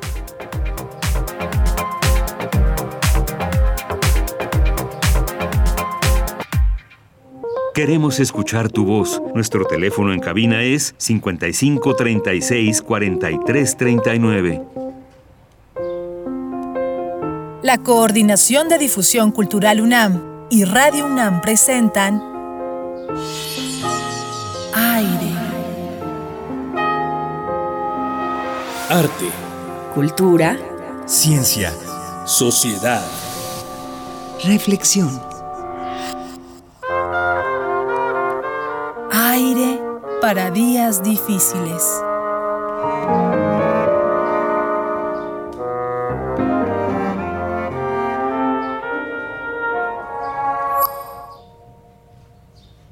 Vamos a morir de hambre en esta ciudad, tío. No hay nada abierto. ¿Cuándo va a ser la próxima vez que vamos a poder ir al cine, abrazar a un extraño? Será muy interesante ver qué está pasando en los demás países. So I've been in lockdown for 45 days. Los días pares salen las mujeres y los días impares pueden salir los hombres. We even went to vote two days before confinement. La policía y el ejército están por las calles. When you go outside now, everyone is wearing a mask, and it's literally a mandate now. I don't recognize the world. It's a ghost town. To exist in this country right now just feels weird. Están preparando para el pico. No reconozco el mundo, dice una de las voces de este documental. Damos la bienvenida a la doctora Rosa Beltrán Álvarez, que es escritora y directora de la Casa Universitaria del Libro. ¿Qué tal, Rosa? ¿Cómo estás? Muy buenas ¿Qué tal? tardes. ¿Qué tal, Deyanira? Buenas tardes. Buenas tardes a todo el auditorio. Qué gusto estar aquí. Pues para nosotros también es un gusto poder platicar contigo y escucharte. Pues platícanos de este documental. Mira, um, hay dos hechos que han uh -huh. marcado el contraste más grande en nuestra movilidad en los tiempos recientes.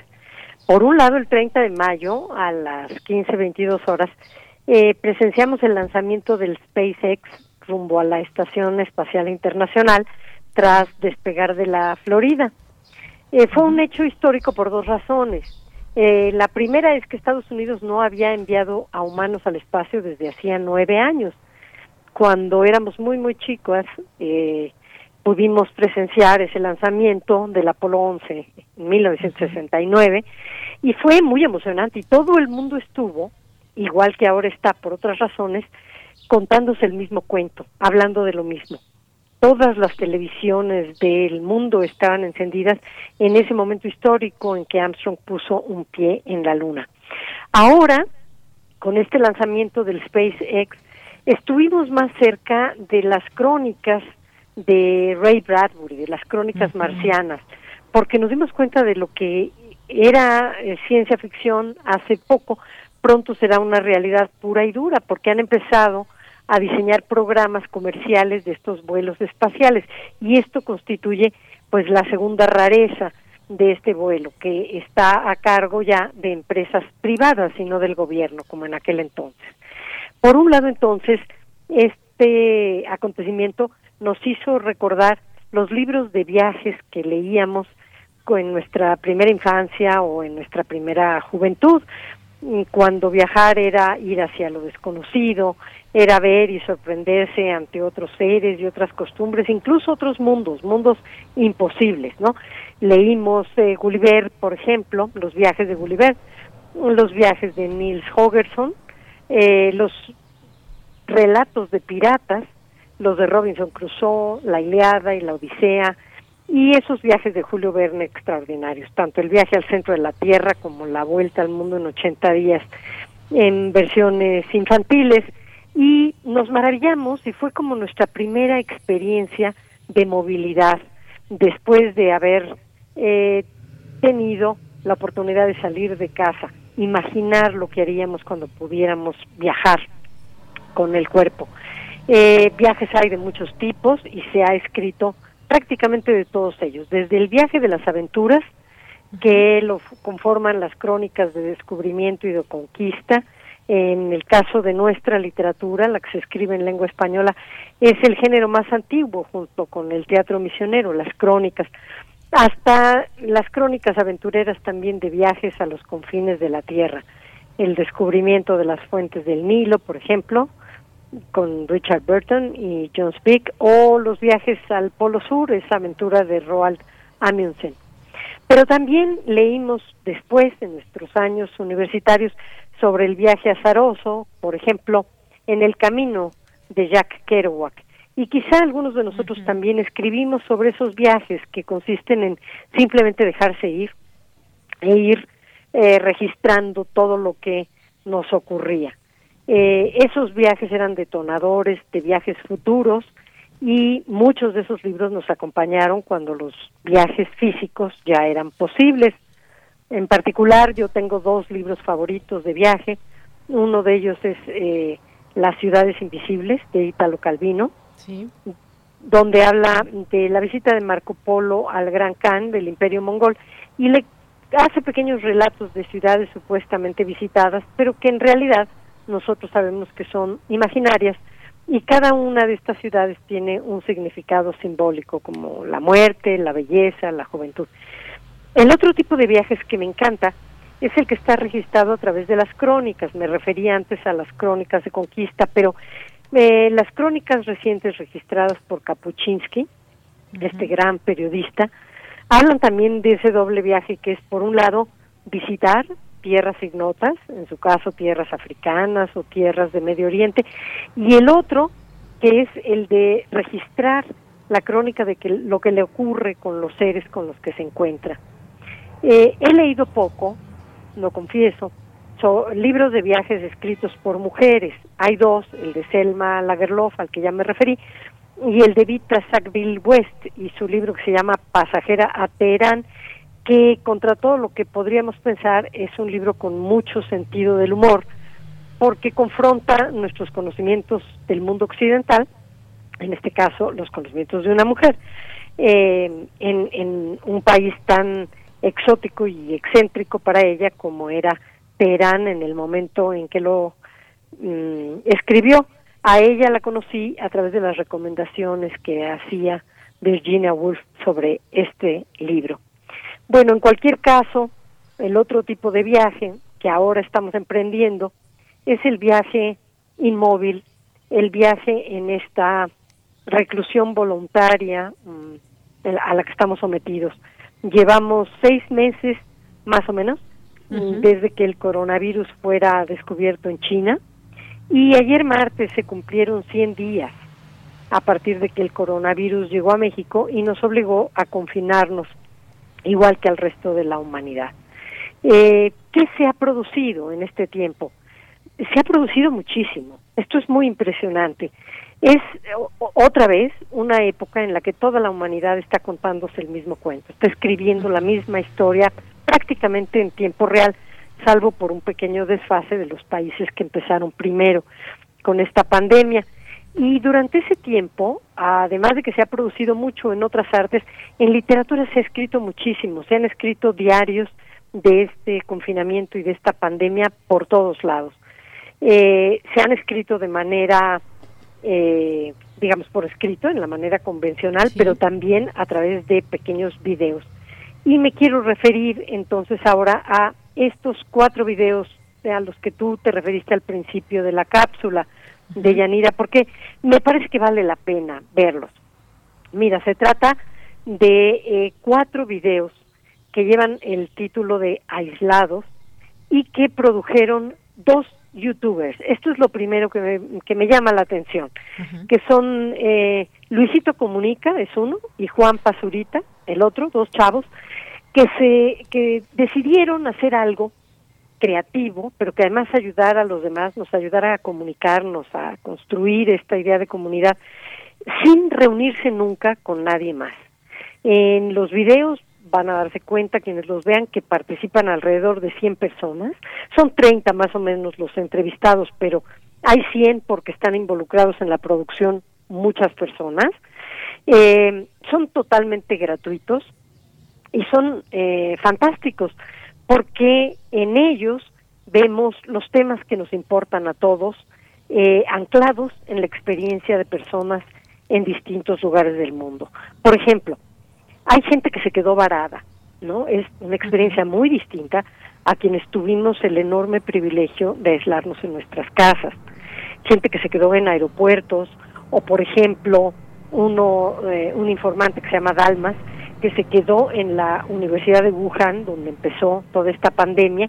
Él estaba estudiando y se puso entonces a transmitir a través de las redes sociales lo que él veía al salir a la calle.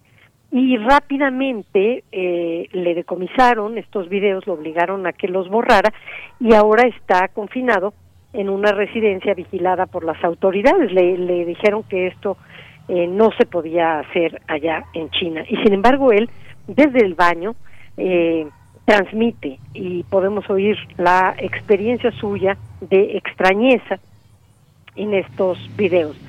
Eh, hay españoles que hablan, por ejemplo, de cómo fue obligatorio el confinamiento en algún momento cuando las cifras empezaron a subir mucho, las cifras de los enfermos, de los contagiados y de los muertos, y las multas eran de 600 euros. Eh, la experiencia de un bogotano que nos explica cómo es que un día salen los hombres y otro día salen las mujeres, ¿no? Eh, esta otra experiencia en Ecuador, por ejemplo, la nuestra en México, donde no es eh, obligatorio de parte de las autoridades, ha sido voluntario y entonces unos estamos confinados y otros en cambio están fuera. Eh, la de gente que se quedó varada en, en el mar, gente en los cruceros o gente iniciando una aventura y que no pueden llegar a ningún puerto, solamente les permiten eh, pedir comida, les otorgan esa comida y siguen sin ningún destino en medio del mar todo este tiempo. Imagínate lo que es eso, ¿no? Entonces, todo esto está hecho de manera remota y con los instrumentos que tenemos todos en casa, es decir, con un teléfono celular, con un teléfono inteligente, y cada uno se grabó con la cámara que tenía a la mano y narró su experiencia. Creo que lo que nos enseña este estos cuatro videos de eh, aislados es que cualquiera de nosotros podemos hacer algo así, es decir, que allá afuera está el enemigo invisible, pero que el aliado visible que tenemos es nuestra creatividad y nuestra historia propia y la capacidad de compartirla, porque aunque todos estemos viviendo la pandemia, nadie la está viviendo de la misma forma, nadie. Yo creo que una, eh, un ejercicio para romper las fronteras, pese al confinamiento, es intentar uno de estos ejercicios. Y en la Casa Universitaria del Libro, yo les quisiera dar el Twitter, la dirección de Twitter y de Facebook, eh, tenemos dos distintos certámenes. Uno se llama Cuentínimos de cuarentena, donde invitamos a cualquiera, a quien se anime, a escribir un cuento de una cuartilla y enviarlo y eh, de mini crónica, también en una cuartilla, cuartilla y poquito, que narre qué es lo que está viviendo, qué es lo que aprendió, qué es lo que no sabía que sabía, qué es lo que no quiere repetir, en fin, qué es lo que está experimentando. Muy bien. Pues Rosa Beltrán, Qué gusto escucharte y que nos platiques de estos temas y también de cómo podemos participar. El Twitter de la Casa Universitaria del Libro es arroba casulunam, también para que la gente esté ahí informándose. Y todo esto que nos platicas en estos trabajos que hacen estos youtuberos, que yo, yo te confieso que los conocí por, por mi hija, Juan Pazurita y Luisito Comunica, que los sigue. Y bueno, pues ahí, la, ahí los vemos las dos, pero muy interesante ese trabajo que hacen de, sobre la pandemia. Es padre lo que están haciendo los jóvenes. Deploro una sola cosa, que es que les faltó la experiencia de los viejos, porque los viejos también están viviendo algo muy, muy duro, eh, sobre todo sabiendo que son personas de alto riesgo y, que eh, pues durante mucho tiempo no vamos a poder abrazarlos, abrazarlos, ¿no? Aunque estemos al pendiente de ellos. Eh, la dirección de Facebook es arroba casul.unam y también a través de ella recibimos tanto las mini crónicas como los cuentínimos. gracias, Deyanira. Pues gracias a ti, te mandamos un abrazo desde aquí. Un abrazo muy apretado para todos. Gracias, hasta luego. Rosa Beltrán, escritora y directora de la Casa Universitaria del Libro. Continuamos y nos vamos ahora con Dulce García y su Dulce Conciencia.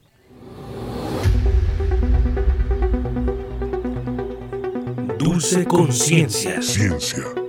En Prisma. Saludo con mucho gusto al auditorio de Prisma RU. Espero que los radioescuchas estén llevando este periodo de aislamiento con la mayor tranquilidad posible. Y justo pensando en eso, hoy quiero recordarles que muchas veces los mexicanos tenemos a la mano los medios para relajarnos. Sin embargo, no nos damos cuenta. Con ello me refiero a la herbolaria y es que nuestro país tiene una importancia mundial en el conocimiento de las propiedades químicas de las plantas. De ello nos hablará más ampliamente nuestra académica. Antes, los invito a escuchar la siguiente información. La herbolaria tiene una historia milenaria. Su empleo para curación tiene origen en pueblos asiáticos como China, desde hace 8000 años antes de Cristo, pero fueron los griegos quienes comenzaron a difundir los usos medicinales de determinadas plantas curativas. Esto llegó a nuestro país con los españoles, aunque las culturas prehispánicas ya tenían un gran caudal de conocimientos en plantas oriundas. Así que a partir de la conquista se fusionaron la herbolaria mexicana con las especies y conocimientos del viejo continente.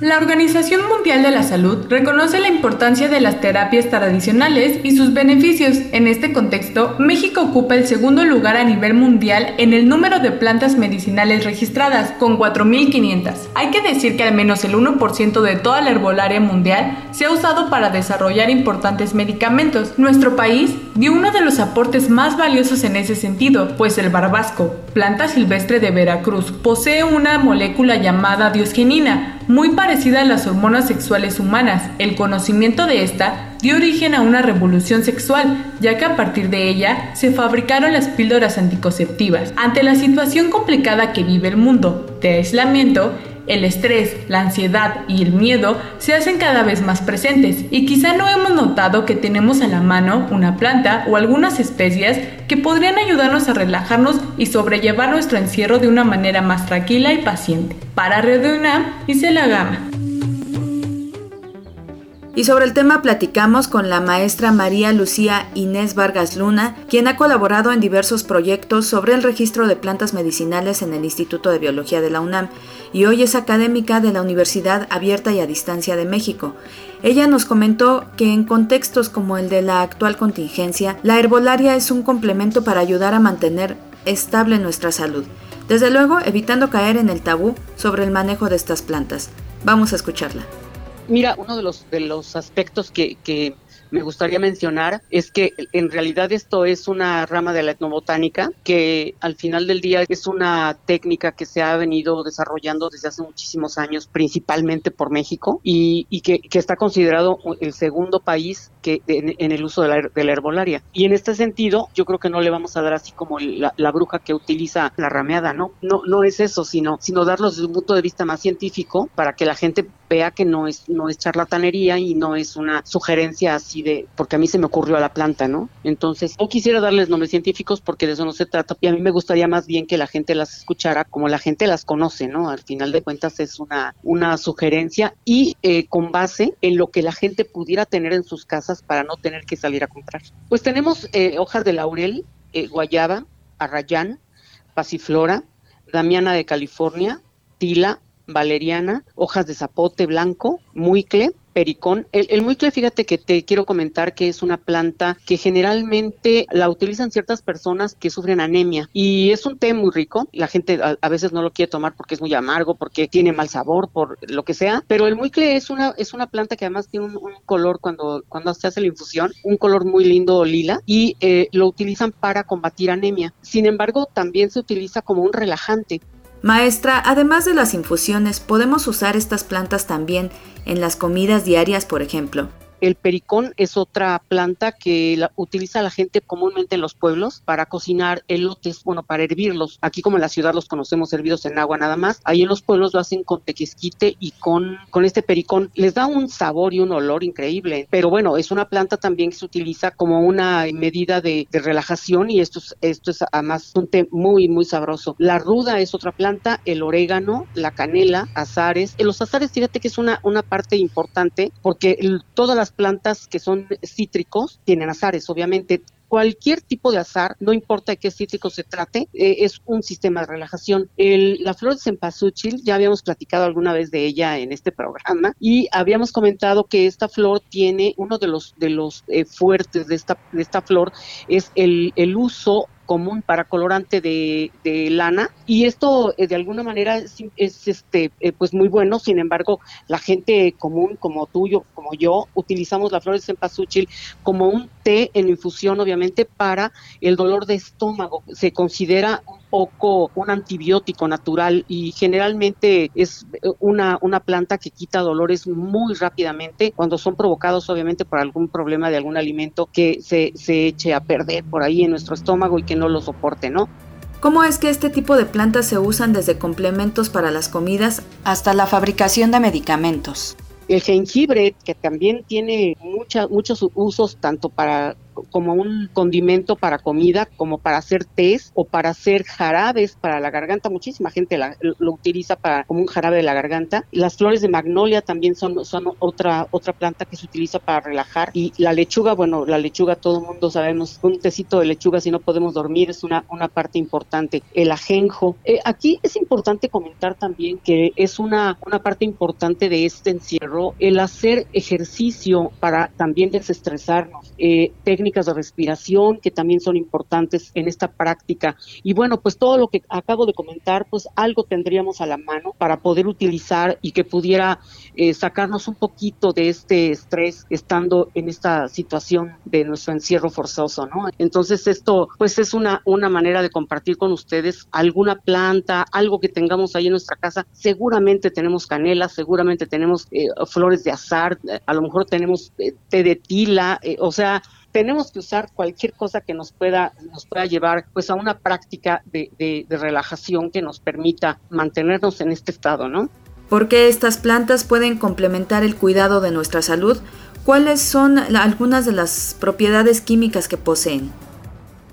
Una de las cosas más importantes son los alcaloides de estas plantas que se utilizan justo para elaboración de medicamentos. Y bueno, la, alopatía pues ya está eh, viendo todo, toda esta situación, pues está agregando a sus alcaloides para elaboración de estos medicamentos alópatas, también se están utilizando plantas medicinales, ¿no? Y bueno, México tiene una gran tradición de este tipo de plantas y de alguna manera pues están como muy a nuestro alcance, como les comentaba, pues ahí seguramente tenemos en nuestra alacena seguramente orégano, canela, que son otras plantas que también nos van a permitir tener una, un buen dormir y, bueno, pues todo lo que podamos de alguna manera este, tener como a la mano y que sea fácil en este momento de conseguir es una, una sugerencia al uso de estas plantas porque por lo que vemos es un poquito, va a estar un poquito más, más este, extendido el tiempo en el que vamos a estar en nuestras casas. Entonces, pasarla lo mejor posible, pues es una cosa maravillosa, ¿no? El, el poder ayudarnos y con algo que, que de alguna manera pues lo tenemos a la mano y que no, no tendríamos que estar recurriendo a medicamentos contra la ansiedad y que van a tener una repercusión secundaria verdaderamente fuerte, ¿no? Eh, eh, entre otras cosas también la, adicción que se pudiera tener a este tipo de, pastillas. Entonces, tratar de, pues estar lo, más natural posible para que no tengamos ninguna contraindicación siempre es maravilloso. Por otra parte, quisiera preguntarle, ¿el uso de estas plantas puede tener algún efecto secundario? es una pregunta muy interesante porque fíjate que yo tengo mucha tradición tomando la damiana de California. Todas las plantas tienen una, una, este, una cantidad muy fuerte de estas, esos alcaloides para ayudarnos. La damiana es uno de los más fuertes y fíjate que hay una, pues hay como, como comentarios no muy, muy acertados de la damiana que, eh, que no la uses, que porque provoca adicción y no sé qué. No, mira, yo la tomé durante unos dos o tres años y jamás la dejé sin problemas y la tomo ahora, obviamente de manera ocasional, la tomo cuando hay este tipo de situaciones ¿no? Como la que estamos atravesando, pues desgraciadamente con este COVID, ¿no? Estamos viviendo algo completamente histórico al que nunca nos habíamos enfrentado. Hemos pasado muchas cosas, muchas pandemias, muchos temblores que nos han movido fuerte como una sociedad, pero como esto nunca habíamos vivido nada igual. Agradecemos la participación de la maestra María Lucía Inés Vargas Luna, académica de la Universidad Abierta y a Distancia de México.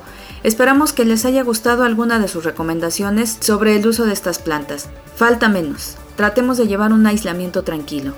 Agradezco su atención y me despido con la siguiente frase. Buenas tardes. Tienes una cita con un científico. La naturaleza benigna provee de tal manera que en cualquier parte hayes algo que aprender. Leonardo da Vinci.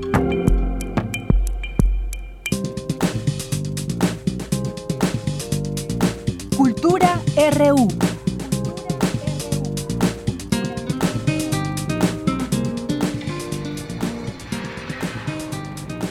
Adelante, Tamara. Muy buenas tardes.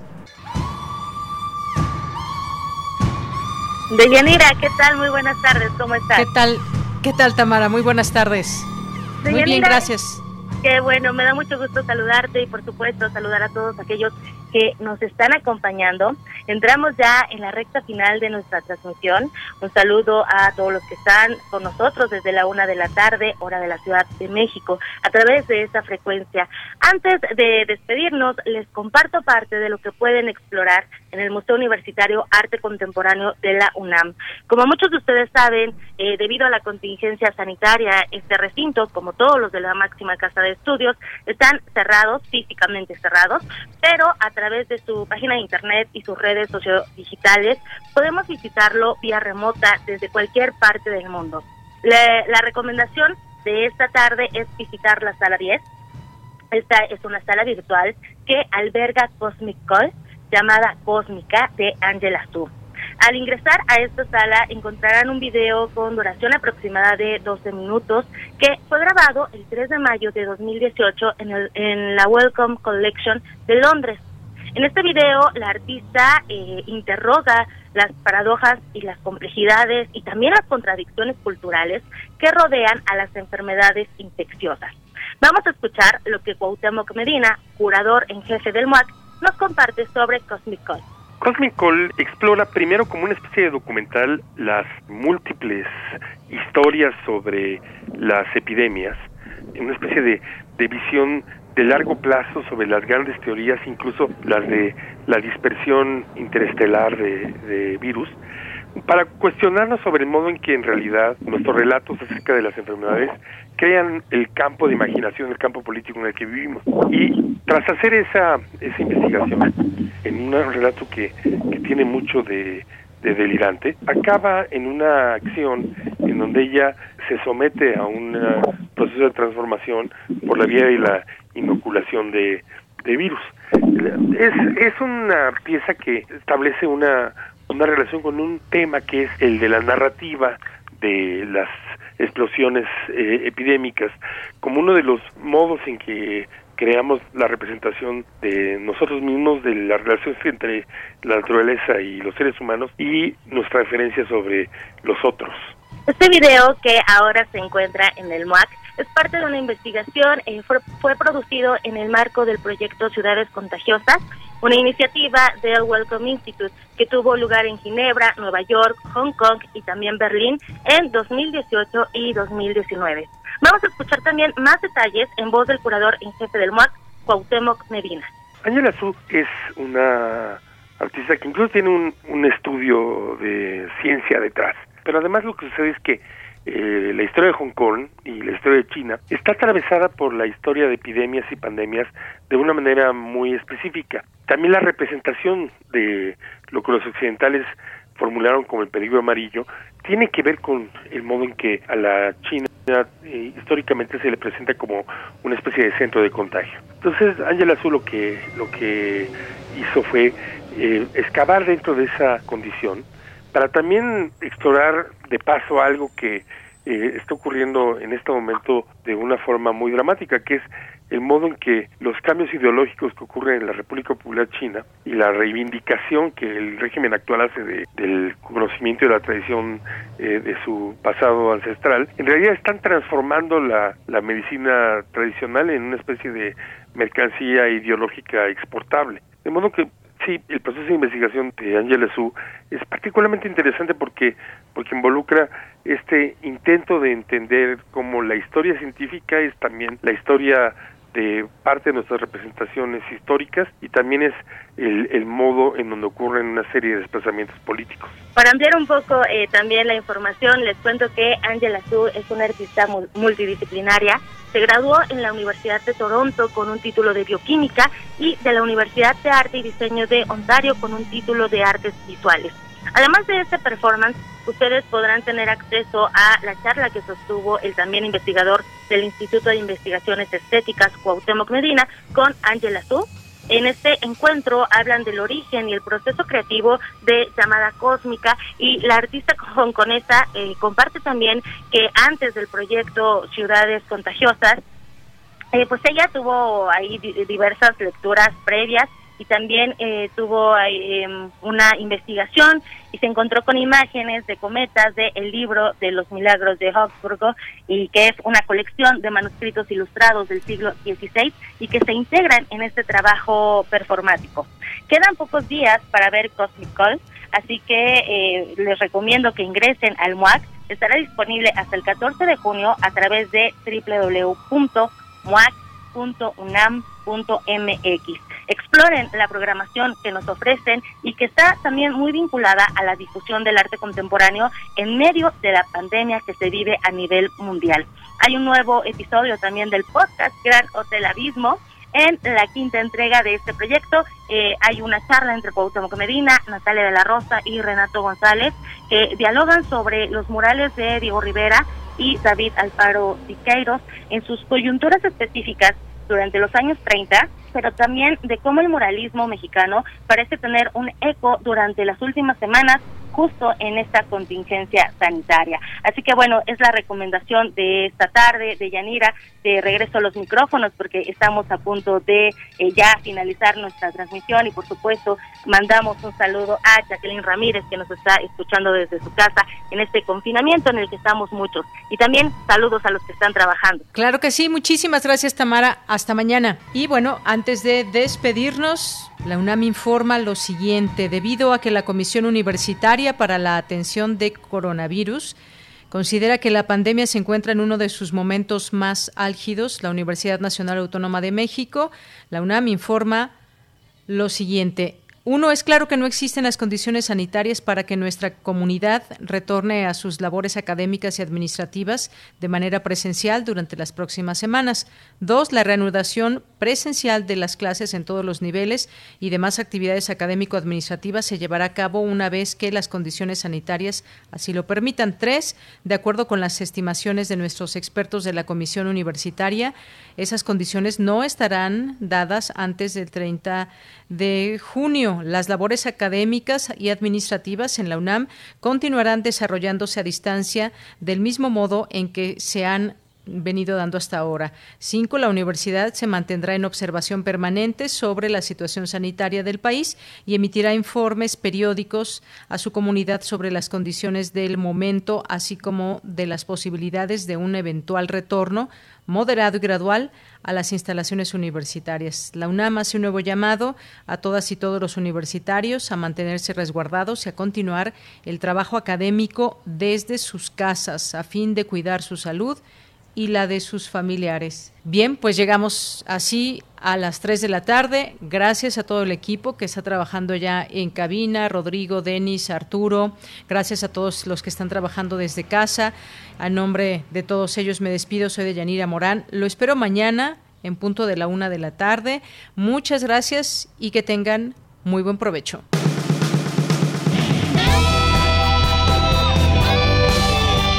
Prisma RU. Relatamos al mundo.